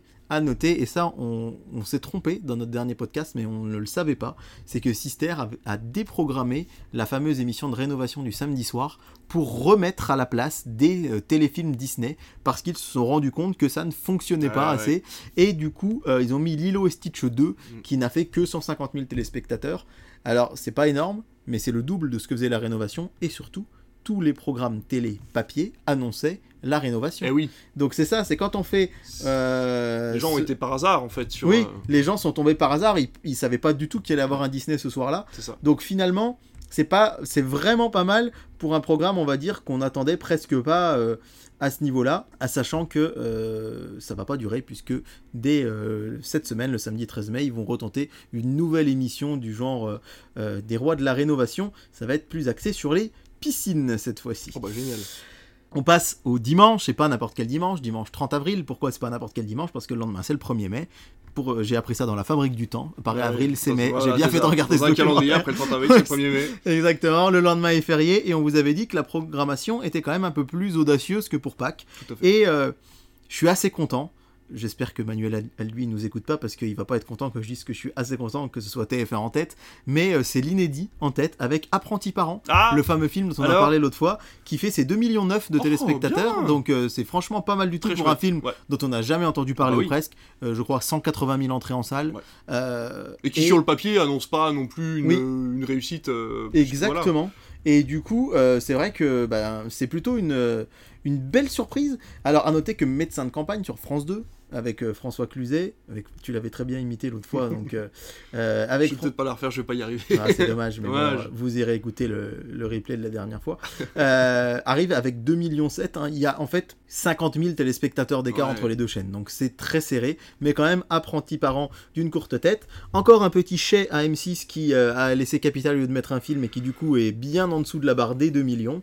Et ensuite on a Arte avec 1 million 2, La Tour Infernale et Jurassic World, surtout sur TFX qui frôle le million de téléspectateurs. Oh, Euh, ouais, 922 000 tu vas être téléspectateurs. content. Bah ouais, il faut dire que voilà, c'est presque un film du prime time du dimanche sur TF1. Il l'avait mis en juin 2022, il y a moins d'un an. Très beau score aussi pour les Goonies et ses 540 000 téléspectateurs sur Sister. Très bien. Euh, ouais, on est vraiment euh, content pour eux. Première vacances sur C8, par contre, c'est un flop hein, avec Jonathan Cohen, euh, puisque le film. Enfin, c'est un flop. Il fait 400 000 téléspectateurs, mais Ouais. on aurait pu s'attendre à beaucoup Bah, mieux. surtout que sur les dimanches, la plupart du temps, c'est 8 et plus dans les 800 000, Ouais, presque million. C'est euh, ça, ouais, mm. c'est ça. Mais en tout cas, beau carton d'audience pour Apprenti Parent, qui était rediffusé le lendemain après-midi, Oui. 1er mai, mais comme très souvent maintenant, les chaînes ne communiquent plus ou très peu sur les audiences de Ouais. l'après-midi, donc nous n'avons pas les chiffres. Le euh, lundi 1er mai, c'est Meurtre au paradis sur France 2 qui était en tête, juste devant, avec 4 millions de téléspectateurs, juste devant Pourquoi je vis sur TF1 qui faisait 2 millions 3, donc c'est le double, hein. carton pour Meurtre au paradis. Et pour le cinéma, Une famille à louer sur France 3 qui fait pratiquement 2 millions de téléspectateurs, donc c'est très bien. Et le carton de TMC, avec euh, ces fameux blockbusters du lundi soir. Mm. Rappelons que ce 8 mai, on va pas vous donner les audiences puisqu'on enregistre un jour férié, on va être payé double, on est très content. mais que euh, ce, ce soir, c'est Dunkerque qui passe, on verra Ouais. les chiffres. Mais Independence Day, 1 160 000 Oh la téléspectateurs. c'est vraiment Le énorme. hein. Le premier, ouais. Ouais. Et euh, il n'y a pas le 2 là ce soir, c'est vraiment... Ouais. C'est vraiment euh, autre chose puisqu'on passe sur Dunkerque, mais effectivement 8 mai, euh, armistice de la Seconde Guerre mondiale, c'est peut-être la raison pour laquelle euh, ce film va passer. 660 000 pour W9 avec Rocketman, c'est pas mal du tout. Ouais. Et euh, le dernier loup qui arrive à se hisser quand même à 280 000 téléspectateurs, c'est aussi pas mal du tout. Pour du Jean-Jacques Hano, oui. c'est Ouais, ouais, ouais, c'est aussi pas mal du tout. Les audiences du mardi 2 mai, pour vous dire que c'est un carton pour rendez-vous en terre inconnue avec Jarry, 3 800 000 téléspectateurs. vache. Ils battent Colanta, ce qui n'est pas rien du tout. C'était pour moi, euh, c'est important de le noter. Et euh, point de vue cinéma, c'est TFX avec Ce que veulent les femmes qui est en tête, 650 000 téléspectateurs. Donc euh, plutôt beau score. Sur W9, Mary Poppins fait quand même 478 000 téléspectateurs. Et c'est juste devant euh, Energy 12 avec 430 000 téléspectateurs pour La colère des titans, ce qui est vraiment pas mal du tout. Et le tout dernier du classement, c'est un film, c'est Alvin et les Chipmunks à fond la caisse. Sur Gulli. Sur Gulli, ouais, tout à fait. Et Bah tu vois, c'est un truc tout bête, mais euh, moi mes enfants ils ont vu euh, le premier qui était passé sur Gulli il y a quelques Ouais. semaines, et en fait ils se sont fait les autres sur les plateformes. Ouais, ouais. Ils ont Ouais. pas attendu. C'est vrai qu'en fait pour un enfant, devoir attendre toutes les semaines sans avoir l'assurance que ton parent te laisse debout pour regarder le film, tu vois ce que je veux dire? Ouais, Donc ouais. en fait finalement euh, c'est peut-être pour ça que Des bon, fois, ça les a pas suites, mal ça peut, c'est c'est ça. Pour les audiences du jeudi, je voulais juste vous donner un chiffre dingue, c'est TFX qui passe le million. Et ça, on vous le dit pratiquement jamais. C'est rarissime, on n'est pas loin de leur record de tous les temps, grâce à The Mask, qui Ah fait ouais. 1 million 100 000 Oh, c'est téléspectateurs. fou. TFX, sixième chaîne nationale, et deuxième chaîne TNT, puisque sur C8, il y a Mongeville, 1 million 6, c'est énorme. C'est quand Bon, même à chaque fois. Ah ouais, de toute façon. 1 million 6, mais se dire que The Mask euh, arrive très largement devant TMC, fait le double. TMC, c'est censé être la, c'est la chaîne 10, elle est censée être, on va dire, euh, un- mise en avant plus que Ouais. TFX par le groupe TF1, et The Mask a tout explosé point de vue audience. Donc c'est plutôt une bonne nouvelle. Bravo à eux. Le euh, jeudi 4 mai, record d'audience, euh, enfin très très bonne audience pardon pour le Colosse au pied d'argile sur TF1, on vous en avait parlé, il avait remporté un prix euh, et c'est vraiment un très bon score et un million de téléspectateurs sur TMC pour Rogue One. Et enfin, on va arriver tranquillement, petit à petit, à la fin de semaine et au week-end, avec les petits meurtres d'Agatha Christie vendredi soir en tête sur France 2, devant euh, TF1 et Mass Singer. Ça a failli être une de mes news, puisqu'il y a une grosse surprise dans Mass Singer ce vendredi. C'est la présence de Laurent Ruquier, qui était dans le homard. Oh. Et alors, visiblement, il avait caché ça à la direction de France 2. Mais non Il, est- il avait pas dit qu'il allait Oh. participer à ça. Il n'avait pas trop dit non plus à la- au président d'M6, Nicolas Taverneau, qui est son patron chez RTL Chez RTL, ouais. et chez Paris Première. Et d'ailleurs, il y a beaucoup de rumeurs, on en avait parlé un petit peu, hein, qui diraient qu'il pourrait partir chez M6 de France 2. Et là, visiblement, il a dit, euh, quand un, un journaliste lui a demandé, il a dit Bah, moi, j'ai pas de clause dans mon contrat, et si je voulais être sûr qu'on me dise pas non, le mieux c'était de pas le dire. Donc, euh, c'est comme ça qu'il s'est retrouvé. qui est tout craché, quoi. Mais c'était très surprenant de le voir chez, chez TF1. Bah. Et euh, pour une fois, on va dire, on a eu quelqu'un d'assez euh, connu chez Mastinger, Ouais. ce qui n'est pas toujours le cas. Euh, un petit mot rapide de samedi pour vous dire que c'était le couronnement de Charles III Oui. et que c'est France 2 qui est en tête des audiences du couronnement devant TF1. Et enfin, c'est ça qui nous intéresse, c'est le duel du dimanche soir d'hier, au moment où on enregistre, donc le, le duel du 7 mai, avec de nouveau TF1 devant France 2, avec, c'est presque un peu surprenant, mais les Gardiens de la Galaxie 2 euh, qui dépassent le Cornio. Le Cornio, franchement, d'habitude, on est à 4-5 millions de Ouais. téléspectateurs. Là, il ne fait que 3 millions euh, 30 000 téléspectateurs, ce qui est beaucoup, enfin 400 000 de plus que Médecins de campagne la semaine dernière quand même, ce qui reste un très bon score, mais on est à 3 millions 2 pour les Gardiens de la Galaxie 2, ce qui montre bien que c'est pas forcément que les Français sont lassés du film de super-héros, c'est juste que Ant-Man, ils avaient tiré sur la Ouais. corde, TF1, tiré, tiré, tiré sur la corde.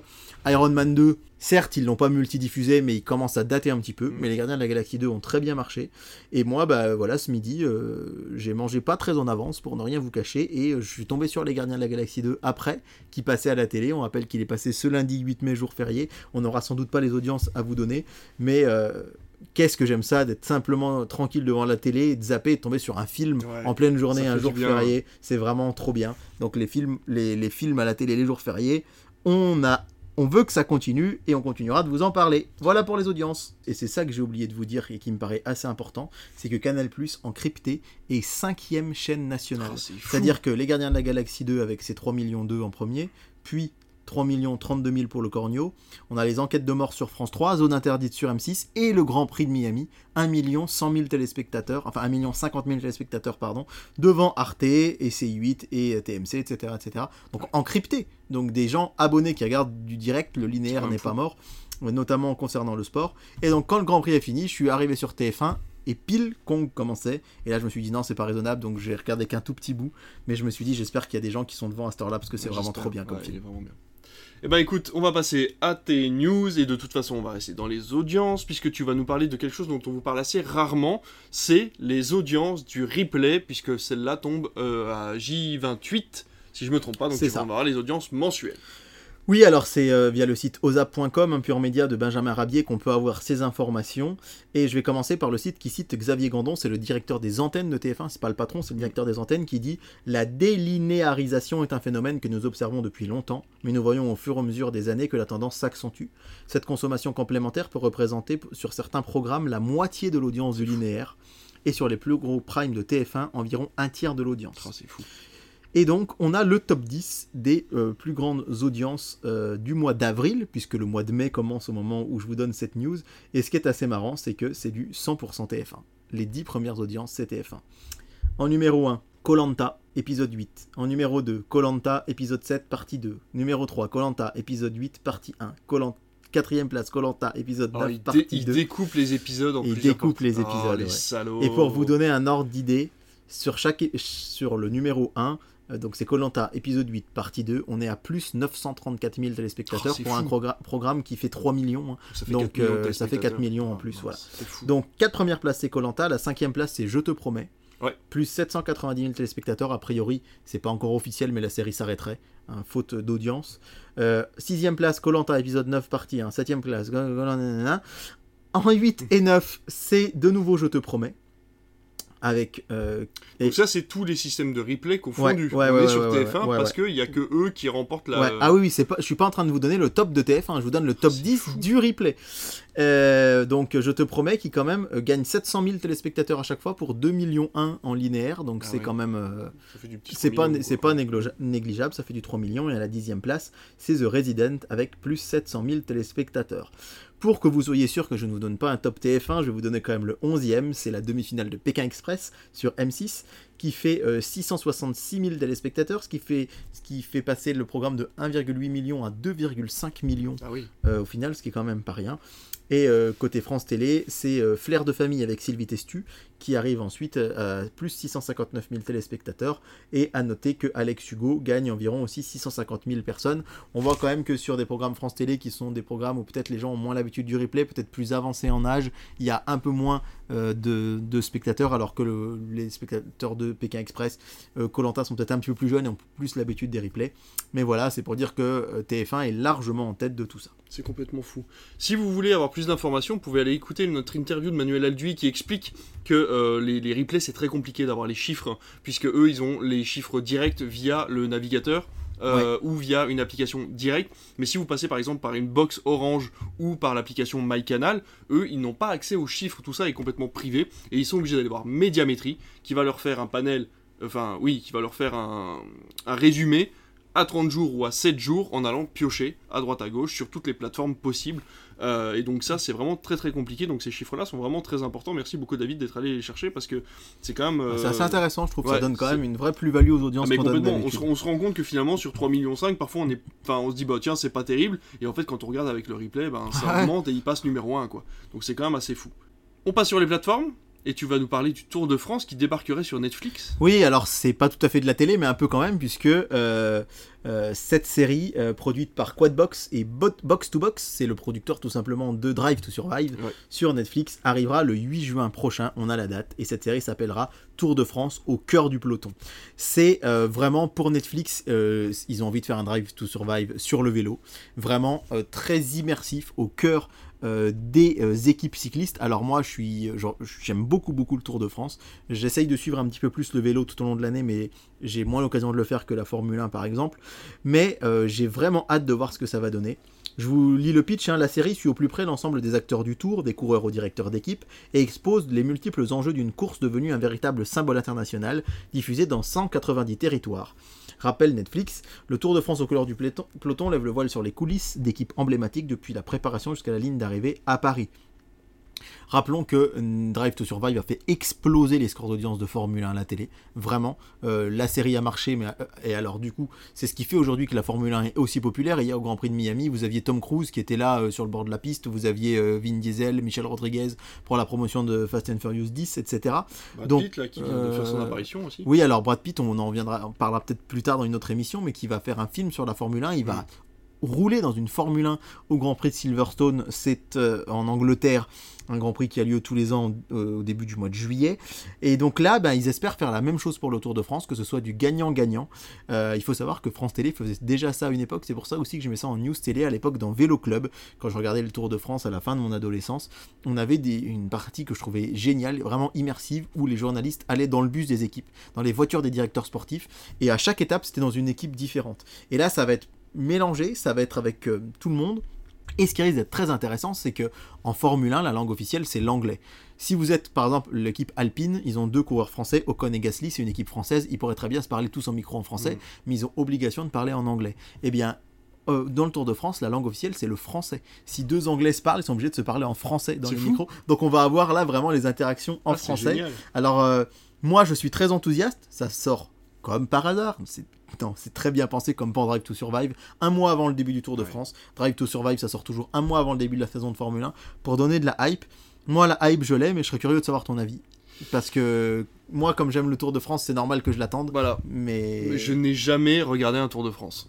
Vraiment, c'est. Alors, moi, je suis pas très sport de base. Euh, de par le, mon enfance, etc., j'ai jamais eu de personnes qui m'ont pris par la main et qui Oui. m'ont montré du sport. C'est vrai que j'ai eu de la chance d'avoir un papa qui m'a fait ça, par exemple. Voilà, euh, c'est ça. certains, Moi, mon, ouais. mon père à l'époque, quand j'étais tout petit, effectivement, se levait euh, pour aller voir les, pour regarder les, les tours de, de Formule 1 qui étaient sur TF1 à l'époque. Ouais, bien sûr. Et, euh, et donc euh, voilà, malheureusement, je n'ai pas eu l'occasion de, de pouvoir euh, apprendre de ça. Et ma mère a continué à regarder tant que c'était sur les chaînes publiques. Elle a commencé, elle a continué à regarder la Formule 1.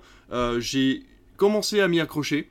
Et c'est passé sur Canal. Je n'ai jamais eu Canal avant, euh, voilà, il y a quelques, quelques années, donc j'ai jamais eu l'occasion de pouvoir partir sur, euh, sur la Formule 1 ou sur le sport en général. Je regarde, comme tout le monde, les grands matchs, Ouais. la Coupe du Monde. Euh, j'ai regardé la première saison de Drive to Survive, Oui, c'est ce était que je voulais savoir, extraordinaire. si aimé ça. Vraiment, et Ouais. ça m'a donné envie de regarder la Formule 1 comme 80% des gens qui regardaient Drive to Survive. Et je l'espère vraiment, et là pour le coup, Netflix a une qualité euh, de, de, de, de- par ses documentaires et l'historique de ses documentaires, a une qualité d'écriture pour raconter les choses, pour les rendre euh, exaltantes. Donc euh, c'est fort possible euh, qu'on ait envie de regarder le Tour de France après avoir On vu. rappelle euh, que c'est la même boîte de prod, hein, j'ai dit en introduction, mais ça va être ça. vraiment dans le même genre que Drive to Et Survive. ben, du coup, je suis curieux parce que je me dis, ben, déjà que la Formule 1, j'avais cette petite envie de regarder de la Formule 1, Drive sur, to Survive à appuyer dessus pour que j'y aille. Là, je me dis, ben, finalement, je pars de rien avec le Tour de France. On parle tout le temps des gens qui font la sieste devant le Tour de France. Donc, je me dis, bon, ben, est-ce que je vais euh, gagner cette hype et avoir envie de regarder du vélo? D'autant qu'à la différence de la Formule 1, en France, le Tour de France, c'est gratuit. Ouais. c'est sur France C'est sur Télévisions, France c'est sur Télévisions. France 3 en général début d'étape et France 2 la fin. Et euh, c'est vrai que c'est ce qui fait aussi la popularité du Tour de France, c'est que c'est pendant les vacances scolaires, donc souvent les gens peuvent se mettre devant la télé et regarder ça. Et rappelant qu'il va passer dans notre région, nous en plus, le Tour de France cette Ah. année, et que les équipes de Netflix seront sans doute euh, pas loin de chez nous à Ouais, cette occasion. moyen qu'on a avec notre Ah micro ben- euh, interviewé. Je sais pas si je vais interviewer, mais moi en tout cas, je serai, je pense, dans les. Bah bref, on en reparlera. Mais ça vaut peut-être, ça le coup que tu prennes ta journée ce jour-là. Et Ah, pourquoi pas. Pourquoi on n'irait pas se balader un peu dans les camions France Télé, euh, Netflix, ça pourrait être ça rigolo. pourrait être sympa. On enverra un message à Manuel s'il veut nous laisser rentrer. Ouais, je sais pas s'il s'occupe beaucoup de ça. Lui. Bon, je pense pas, mais il doit connaître des gens, non? Alors, du coup, on passe du côté des news à prendre peut-être avec des pincettes, puisqu'on va parler de l'Eurovision, et ils auraient eu l'obligation en France de faire quelque chose. Eh ben, ils auraient eu l'obligation de perdre. C'est ce qu'a dévoilé Yves Bigot. Alors, on pourrait dire qu'est-ce que c'est que cette info qui sort de Closer ou de France Dimanche, mais pas du tout. Yves Bigot, c'était simplement le patron de France 2. Aujourd'hui, il est à la tête de TV5 Monde. hein, c'est la chaîne de la francophonie dans le monde entier. Et du coup, euh, il révèle assez médiatique. C'est une émission que je vous conseille vraiment et que moi, je suis le premier à pas prendre assez le temps de regarder. Et elle est en replay sur France Télévisions. C'est une émission de France 5. Yves Bigot, donc, il a été patron de France 2 et il a dévoilé qu'il avait vraiment pour consigne de perdre. Il a été patron entre 1998 et 2004 et il a eu pour consigne de perdre parce que l'Eurovision ça coûte trop cher. Il faut savoir que le pays qui gagne l'Eurovision l'organise l'année suivante. Sauf l'année dernière, c'était l'Ukraine, évidemment, ils peuvent pas l'organiser. Et l'Eurovision, on en parlera dans le programme c'est ce samedi 13 mai. Et euh, chez France Télé, apparemment, la direction de France Télévisions, donc lui était patron de France 2, mais pas le patron de tout le groupe, on lui a dit surtout ne gagne pas, c'est 20 à 25 millions d'euros, on n'a pas les moyens de l'organiser. Il explique dans cette interview aussi que ce sont souvent les petits pays qui gagnent. Par exemple, il a donné l'exemple de la Slovénie. Il dit quand la Slovénie gagne, on se dit la Slovénie ne peut pas avoir les moyens de payer. Mais il dit en fait c'est le ministère du Tourisme qui paye à la chaîne Oui. l'argent parce que for- forcément, pendant toute une soirée, il y a 100, 200 millions de personnes qui vont voir la Slovénie, donc ça va donner aux gens envie de visiter le pays.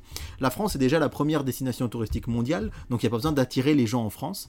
Et il explique qu'en 1998, il avait vraiment trouvé une chanteuse qui était faite pour gagner, que les bookmakers voyaient gagner. On lui a interdit de la prendre, on lui a dit si tu prends cette chanteuse, tu es viré de France 2. Et donc, on a une liste des chanteurs qu'il aurait euh, choisi, entre guillemets, avec euh, l'aide de la chaîne, etc., pour perdre. Et c'était notamment le cas donc euh, pour la chanteuse, comme je vous le disais, en 1998. Il n'a pas dévoilé qui aurait été cette gagnante, mais c'est finalement Marilyn qui a chanté Où aller, et la France était vraiment 24e dans les bas-fonds. Et on lui a dit, bah voilà, on organise déjà la Coupe du Monde, on ne peut pas organiser l'Eurovision. Naya avec Je veux donner ma voix en 1999, 19e. Sophia Mestari, On aura le ciel en 2023e. Il a dû avoir un peu chaud euh, aux fesses en 2001 avec Natacha Saint-Pierre, la Oui. chanteuse canadienne Je n'ai que mon âme, qui a fini 4e. Sandrine François, 5e, Il faut du temps en 2002. On a eu euh, Louisa Bailèche avec Mon et Merveille, 18e en 2003. Jonathan Serrada, qui avait gagné la nouvelle star à l'époque, 15e en 2004. Hor- Hortal avec Chacun pense à soi, 23e en 2005. Et Virginie Pouchin, 22e en 2006. Et il va même plus loin, puisque après avoir été président de France Télévisions, euh, de France 2, pardon, c'est important de ne pas, dire de bêtises, il a été euh, en 2006 nommé responsable et directeur des antennes à la RTBF, donc la chaîne euh, publique belge, Ouais, et on lui a dit exactement la même chose. Oh. On lui a dit il ne faut surtout pas que la Belgique gagne l'Eurovision parce que la Belgique l'avait gagné 4 ans plus tôt et il dit que ça a, enter- ça a entraîné dans le groupe public un plan de licenciement de 2000 personnes Oh tellement ça a coûté Eh ben cher oui. à la Belgique de l'organiser. Oh Donc il explique bien que maintenant les choses sont différentes, que la France veut vraiment gagner, que le ministère de la Culture appuie pour qu'on essaye d'avoir un gagnant. On verra si ce sera le cas euh, de euh, la chanteuse canadienne qui représentera, Lazara qui représentera la France samedi soir. Mais en tout cas, c'est vrai que c'est... C'est très surprenant, c'est à prendre au conditionnel. J'imagine que France Télé va démentir, mais quand même, c'est le patron de France 2 qui dit ça. ouais. C'est pas Joe le rigolo euh, euh, qui, qui veut balancer des rumeurs. Donc c'est assez assez cohérent, quoi. C'est-à-dire qu'il n'arrive pas du jour au lendemain en disant, euh, enfin, en lâchant une info sans expliquer pourquoi. Là, c'est vrai que ça paraît complètement cohérent de s'imaginer 25 millions d'euros qui partent pour un tourisme qui n'a absolument aucun, aucun impact sur le tourisme déjà existant en France. C'est ça, oui. Donc, et puis le fait que la Belgique lui ait dit exactement pareil en disant oh là là, nous on a gagné, c'est terminé, faut surtout pas qu'on regagne de suite quoi. Ah ouais, Donc c'est assez fou de se dire qu'on en est à ce niveau-là, mais bon. Dernière news de cette émission, TF1 euh, devient très agressif sur son mercato. Et ouais, alors euh, du côté de TF1, c'est un excellent article de Benjamin Meffre dans Le Parisien, si vous avez eu l'occasion de le lire le dimanche 7 mai, où il explique que le mercredi 5 avril dernier, Rodolphe Belmer euh, va prendre la parole devant l'ensemble des salariés de TF1, six mois après euh, son arrivée à la tête du groupe, parce que les audiences s'érodent. On en a parlé dans ma dernière news, dans la mini-émission de la semaine dernière. Et en fait, là, on se rend compte qu'effectivement, actuellement à l'antenne, il y a les plus grosses marques de TF1, Colanta le mardi soir, Mastinger le vendredi, The Voice le samedi, et que malgré tout ça, les audiences restent en baisse. France 2 est sur les talons de la chaîne, mais vraiment très proche. France 2 n'a jamais dépassé euh, TF1 au global sur un mois depuis 1982 et on voit les choses arriver vraiment euh, vraiment de très près du côté de TF1 on en a vraiment très peur. Et du coup bah, du côté de TF1 on essaye de débaucher les stars euh, des chaînes euh, des, des voisins et c'est notamment le cas de chez France Télévisions puisque TF1 a essayé de débaucher Cyril Ferraud le présentateur de Slam, de la carte Mm. au trésor, de 100% logique qui cartonne le samedi soir mais il a refusé. Il a dit qu'il préférait rester sur France Télé. Ils ont également essayé de débaucher Faustine Bollard, qui, euh, avec Ça commence aujourd'hui les après-midi sur France 2, une émission de société où on discute sur des sujets qui cartonnent également. Mais en fait, la grosse différence par rapport à il y a 5-10 ans, c'est qu'à une époque, on disait pas non à TF1. TF1, c'était le rêve pratiquement de tout animateur d'être sur la plus grande chaîne. Complètement. Et là, en fait, bah, quand on est chez France Télé, on a envie d'y rester. Et euh, d'ailleurs, il y a même un, euh, sous couvert d'anonymat, quelqu'un de chez M6 qui dit Mais on n'a jamais vu euh, quelqu'un d'aussi agressif dans sa dans ses tentatives de débauchage que Rodolphe Belmer actuellement sur TF1. Et donc, dans cette fameuse réunion du 5 avril, il n'a rien dévoilé. Il a dit qu'il faudrait revenir cet été pour voir la grille de rentrée, qu'il y aura des grands chamboulements. Ils essayent de féminiser euh, leur antenne. Ouais. On a appris que Nigo Saliagas quittait la présentation de 50 minutes inside. Alors, il a dit, lui, que c'est qu'il n'avait pas le temps. Visiblement, il a plutôt été poussé vers la sortie. Ce serait une fan, peut-être Hélène Manarino. Alors, Hélène Manarino, c'est assez dingue, parce que moi, je l'écoutais dans Culture Média jusqu'à il y a deux ans. Elle était chroniqueuse sur Culture Média. Et d'un coup, elle a été propulsée superstar de TF1. En, en- elle présente ses Canteloup, elle présente plein de prime le week-end en dehors des grandes émissions emblématiques. Et euh, donc, TF1 essaye de féminiser son antenne. Il paraît qu'ils essayent aussi de récupérer des droits sportifs. Ils ont récupéré euh, notamment les droits des test matchs de rugby qu'ils ont piqué à France Télévisions. Ils auront la Coupe du Monde de rugby. Ils se murmurent qu'ils aimeraient récupérer certains droits des Jeux Olympiques de Paris 2024 Oh la vache. que France Télé a déjà acheté, Eh oui. mais ils pourraient faire une grosse surenchère qui pourrait tout changer. Pourquoi pas, alors là c'est un peu le rêve de certains chez TF1, mais d'essayer de récupérer un jour le Tour de France, qui est à France Télé depuis des années, et il faut, faut quand même avoir en tête que le Tour de France, alors certes ça s'érode un peu avec les plateformes qui arrivent, les gens sont moins devant la télé, mais c'est quand même 5 à 6 millions les après-midi Ah ouais, en pendant, après-midi, pendant le ouais. mois de juillet Ouais, en plein après-midi. Donc, euh, ce serait la politique de Rodolphe Belmer. Donc, euh, le titre de l'article, il est, c'est vrai, c'est que se passe-t-il chez TF1 dans le, dans le journal Le Parisien. Et du coup, bah, c'est, il, y aura sans doute des, des nouveaux jeux. On parle notamment de The Will qui pourrait être euh, lancé par Arthur. Et on aura mon, ma mère, ton père, l'amour et moi. Ce sera une, euh, une émission de dating un peu, un peu comme L'amour est dans le pré qui sera diffusée cet été à 17h avec à la présentation, je te donne le mille, Hélène Manarino. Comme quoi, euh, on n'a pas fini d'entendre parler de TF1, mais on vous en parlera plus en détail cet été. Eh bien, mon cher David, il est impossible de finir cette émission sans nous parler du programme à venir. Que va-t-il se passer à la télévision sur les prochains jours? Et bien samedi soir, 13 mai, c'est le concours Eurovision de la chanson. Sera-t-il en tête devant The Voice? Il y a des chances. Alors c'est vrai que c'est assez fou l'Eurovision, les audiences baissaient énormément il y a 5-6 ans. Et depuis 3-4 ans, ça marche très très fort. Donc on rappelle que c'est la Zara qui va représenter la France et que c'est une chanteuse canadienne. Et ça va être sans doute, on va vraiment scruter les audiences dimanche matin et on vous donnera ça évidemment sur Critflix. D'ailleurs, on vous conseille de regarder, le... enfin moi en tout cas, je vous conseille de regarder, le film Eurovision, euh, qui est disponible sur Netflix, qui est vraiment bourré d'amour et, d'humour aussi euh, sur cette fameuse compétition qui, euh, qui attire tant le regard de certains autres continents, hein, comme les États-Unis, qui, qui, regardent d'un œil hagard ce concours voilà, européen qui, qui, bah, qui, est bien de chez nous hein, finalement. Et donc voilà, ce film est vraiment vraiment très chouette avec ce couple islandais qui décide de participer malgré eux à la compétition Eurovision. Et il y a toutes les chansons des anciens euh, gagnant d'Eurovision à l'intérieur. Et c'est vraiment très très chouette. C'est avec Will Ferrell et euh, Amy Adams. Et vraiment, euh, moi j'ai adoré ce film-là. Il y a beaucoup de gens qui disaient que ça insultait l'Eurovision. Et moi, à l'inverse, j'ai trouvé qu'il y avait énormément d'amour en fait pour ce, pour ce concours-là. On va dire d'un point de vue complètement externe, avec énormément de recul en fait de quelqu'un qui vient d'un autre continent. Donc j'ai trouvé ça vraiment très très chouette. Et surtout que Will Ferrell est un grand fan d'Eurovision et qui regarde tous les ans. Donc on peut pas dire qu'il s'en soit moqué. Je l'ai vu passer sur, sur Netflix, mais j'ai pas eu l'occasion de le voir encore.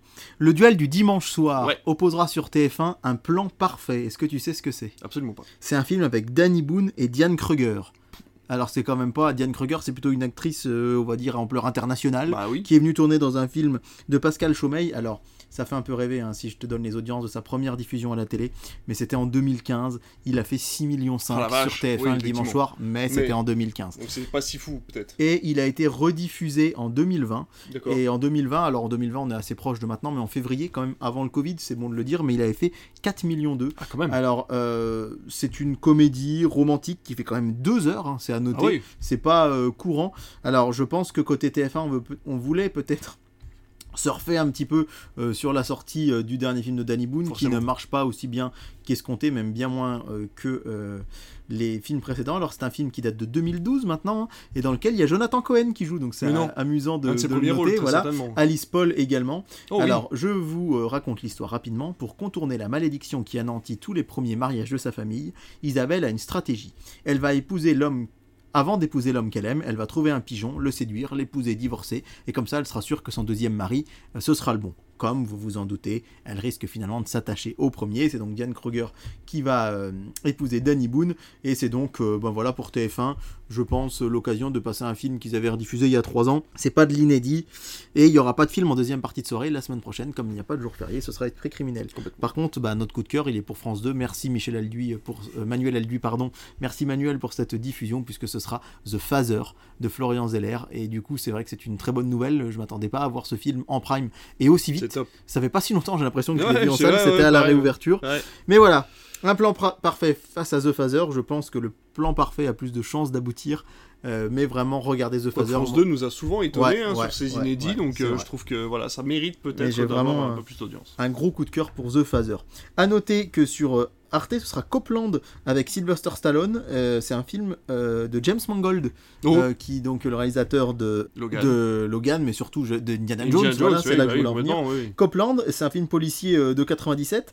Tout le monde dit qu'il est excellent. Moi personnellement, je l'ai jamais vu. Bah, c'est assez surprenant d'imaginer un film de Stallone sur Arte bah le dimanche soir, mais pourquoi pas? Sur C8, l'Alpager c'est un vieux film avec Belmondo, on a l'habitude. Alors sur W9, c'est The Impossible euh, ah de Juan Antonio Bayona. Premier rôle de... Euh, avec euh, Naomi Watts, Ewan McGregor, Tom Holland. Tom Holland, merci. et, et moi personnellement, j'ai jamais vu ce film, alors que je suis fan de Bayona et que je dis qu'il faut aussi ah voir ces films.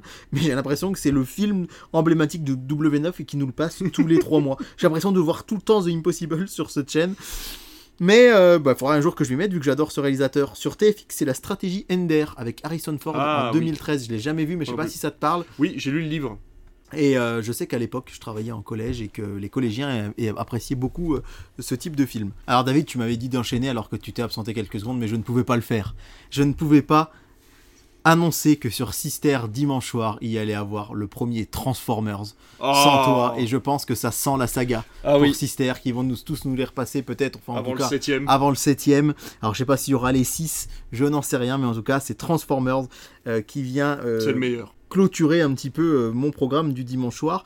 Donc beaucoup de choses, hein, la stratégie Ender, The Impossible. On a aussi Guermantes sur France 4, enfin Culture Box à partir de 20h, Mm. euh, qui est un film euh, de Christophe Honoré, alors un film RSC vraiment qui euh, visiblement est à voir également, mais beaucoup de choses différentes. The Phaser, encore une fois, la stratégie Ender, Transformers, à voir ce que ça va donner, mais euh, je trouve en tout cas que c'est un beau dimanche soir Ouais, pour un dimanche lambda, hors jour férié, et sur RTL 9, c'était mon plaisir quand j'étais petit, ça fait très longtemps que j'ai pas vu, c'est Waterworld avec Kevin Costner, parce que j'avais le jeu sur Super Nintendo. ridiculement bon en fait. hein. Il en, il Ouais, en est, sans- euh, c'est un, c'est un nanar à voir. Sans doute.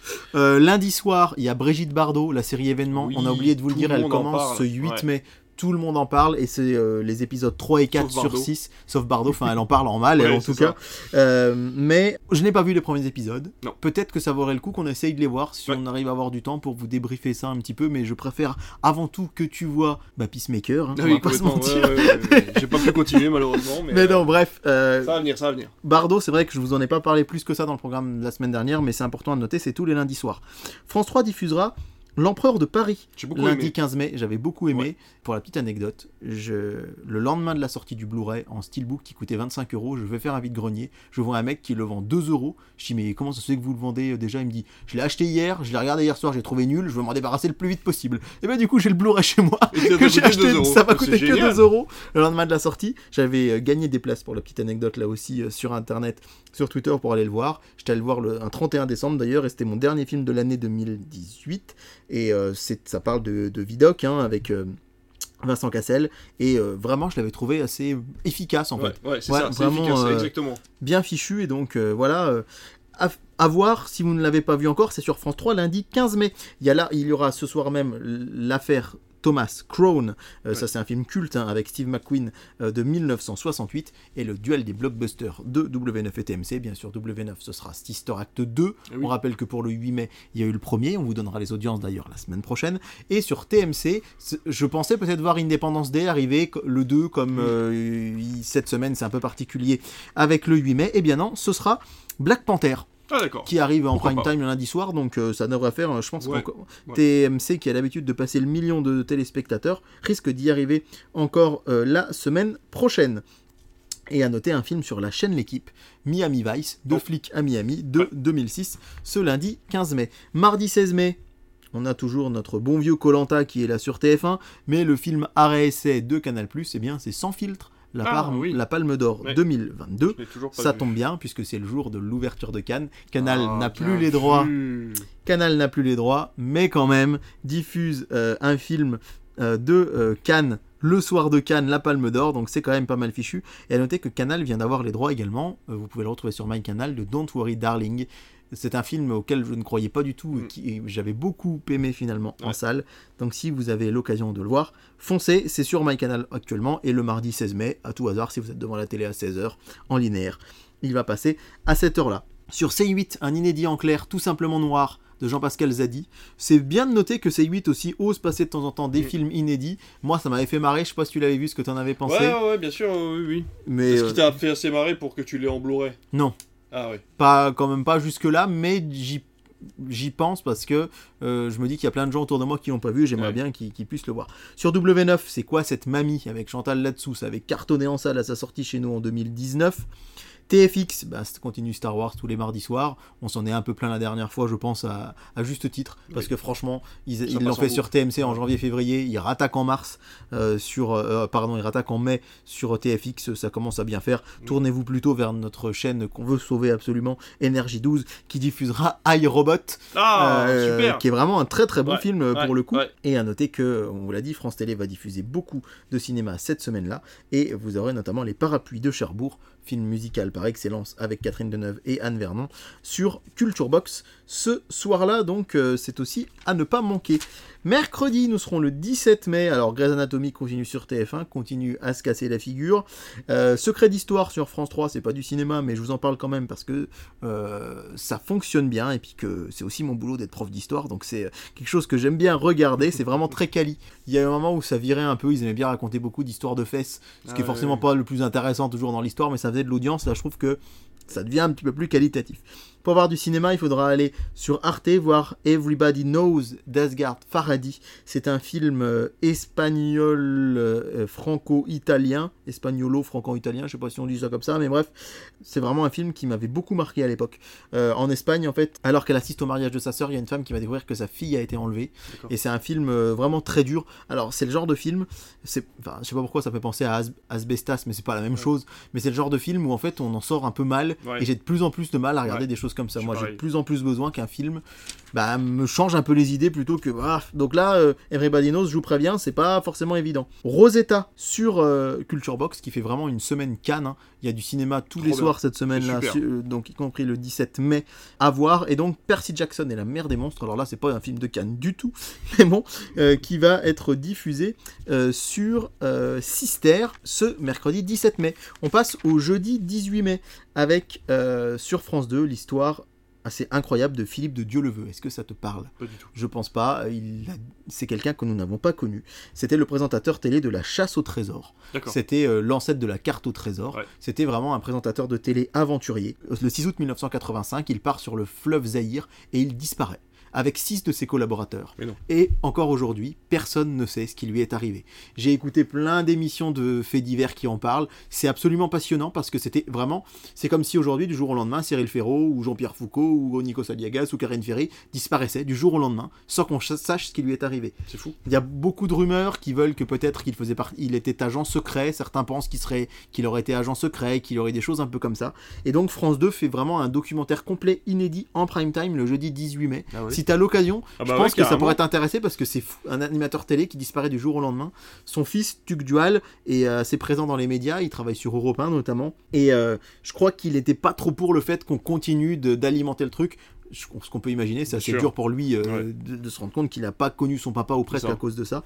Mais euh, voilà, c'est vraiment c'est passionnant, en tout cas comme fait divers. Donc je pense qu'il y a de grandes chances que je sois euh, devant France 2 ce soir-là. Sur M6, on a Cars 3. Mais dis donc, pourquoi on a Cars 3, David Ben, Euh, Parce, parce que que jeudi le lendemain, 18 c'est mai, c'est l'Ascension. Eh oui. Donc c'est férié le 18 mai. Oui, mais, et du coup, c'est vrai que la veille, j'aurais pu vous donner des noms de films d'animation. Bah, à part Percy Jackson, il n'y a pas beaucoup de films familiaux la veille. Mais par contre, les écoles n'ont pas cours le vendredi. C'est le fameux pont de l'Ascension. Donc ça. jeudi férié et vendredi semi-férié, on pourrait dire. Donc on a Cars 3 sur M6. Enfin M6 qui passe un film d'animation, mais cette fois-ci c'est pas un dimanche. Et derrière on a Disneyland Paris, les 30 ans d'un rêve toujours plus grand. Sur Arte, Annette, film d'ouverture de Cannes Fantastique. 2021 que j'adore de Léo Scarax. J'ai eu un peu plus de mal, Ouais. moi, mais. Moi, je- En fait, je ne. C'est du grand cinéma. Mais ça ne m'a pas transcendé. Moi ça m'a transcendé pour Voilà. le Mais coup. objectivement, Mais par contre, voilà. le film est Mais j'ai- absolument. j'ai imp- beaucoup aimé. Voilà. Et euh, je l'ai, je, je pense que je j'essaierai de voir soit Annette, parce que j'ai pas acheté en Blu-ray encore, mais de Dieu le veut, ça m'intéresse aussi beaucoup. Big Boss sur euh, C8, bah, c'est un film de Kung Fu et on sait qu'ils essayent de s'y mettre un petit peu. Sur TMC, Fast and Furious 6. Sur TF1 série film Shrek 3. euh, Retours à Howard's Ends avec Anthony Hopkins et Emma Thompson, c'est un film de 92, toujours sur euh, France 4 Culture Box. Mais vous allez me dire, cher David, c'est un jour férié, y a-t-il des films la journée pour l'ascension? Eh ben, il n'y a pas grand-chose malheureusement. Je vais quand même vous dire ce qu'il y a sur TF1. Alors l'année dernière, TF1, ils avaient passé du cinéma et ils avaient notamment passé un film qui s'appelle Zapt. euh, l'application, euh, quelque chose comme ça, et que j'avais regardé moi ce jour-là parce que c'est le premier film, on va dire entre guillemets, c'était un téléfilm Disney de Zendaya où elle joue une jeune adolescente qui a une, application magique sur son portable et j'avais trouvé ça euh, complètement déconnecté de ce qui peut m'intéresser. C'était clairement un film qui était fait pour un très jeune public à l'époque, mais c'était assez amusant. Et malheureusement, euh, là TF1 n'a pas passé de film, mais plutôt un diptyque de euh, un diptyque de téléfilm qui s'appelle Les Malheurs de Ruby et Les Malheurs de Ruby, un nouvel éclat. C'est je ne, je ne les ai pas vus, j'ai juste regardé des extraits pour préparer cette émission. Ça a l'air hyper familial par contre. Donc c'est vrai que c'est bien quand on peut avoir Ouais. des films, mais ça, ça peut être sympa aussi également. À noter que sur Arte, vous aurez Bénure à 13h20 et que euh, vous retrouverez également, là on, vous en avez l'habitude, on vous le dit souvent, c'est Sister hein, qui en général euh, passe des films les après-midi euh, pour euh, ce genre euh, de jours fériés, enfin ce sera le cas ce jeudi de l'Ascension. Et vous aurez donc à 14h Blanche-Neige et le Chasseur, suivi à 16h20 de Percy Jackson, Percy Jackson, la mère des monstres, pardon. Percy Jackson qui aura été diffusé la veille sur cette même Sister. Donc si jamais vous l'avez manqué, c'est l'occasion de le revoir. C'est avec Logan Lerman et Alexandra Daddario, donc sur Sister. Et David, tu ne peux pas ne pas être là quand je vais t'annoncer la journée de C8 en ce jour férié, puisque Allez, je te laisse regarder sur mon petit programme télé. C'est notre tradition. Le grand bêtisier. Le grand bêtisier pendant 9 heures. Alors c'est vrai qu'à Noël, ils nous font plutôt des 12, 13, 14 heures. On est presque un peu déçus. Hein. Petits joueurs.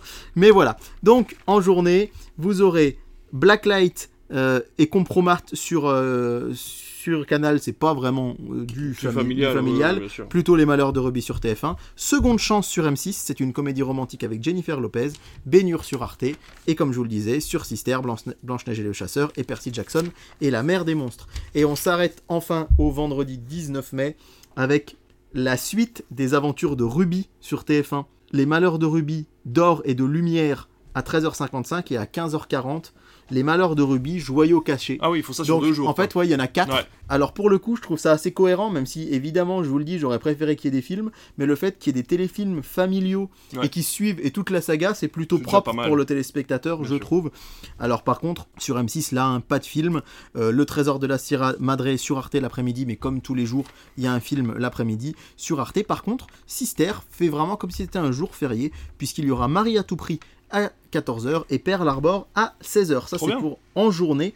Euh, j'ai oublié de vous dire d'ailleurs que la veille au soir, il y aura Shrek 2 après Shrek 1 euh, sur. Euh, après Shrek 3. Oh, qu'est-ce que je raconte?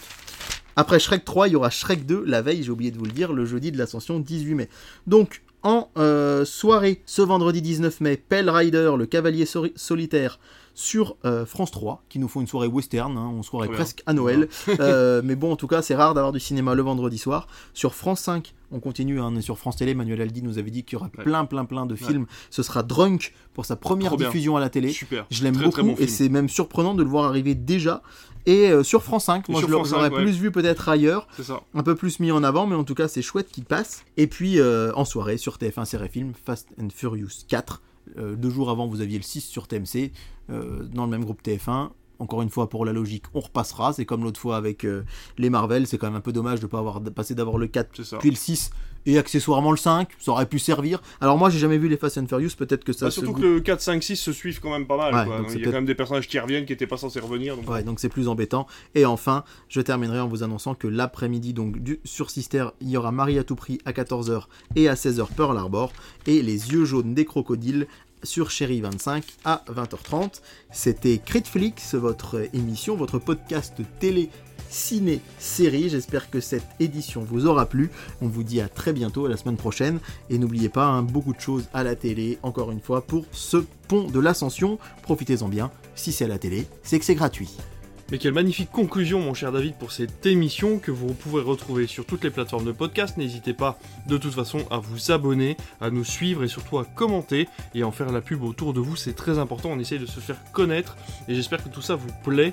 On se retrouve la semaine prochaine avec plein d'infos, plein d'audience et plein de programmes télé. Merci, à bientôt.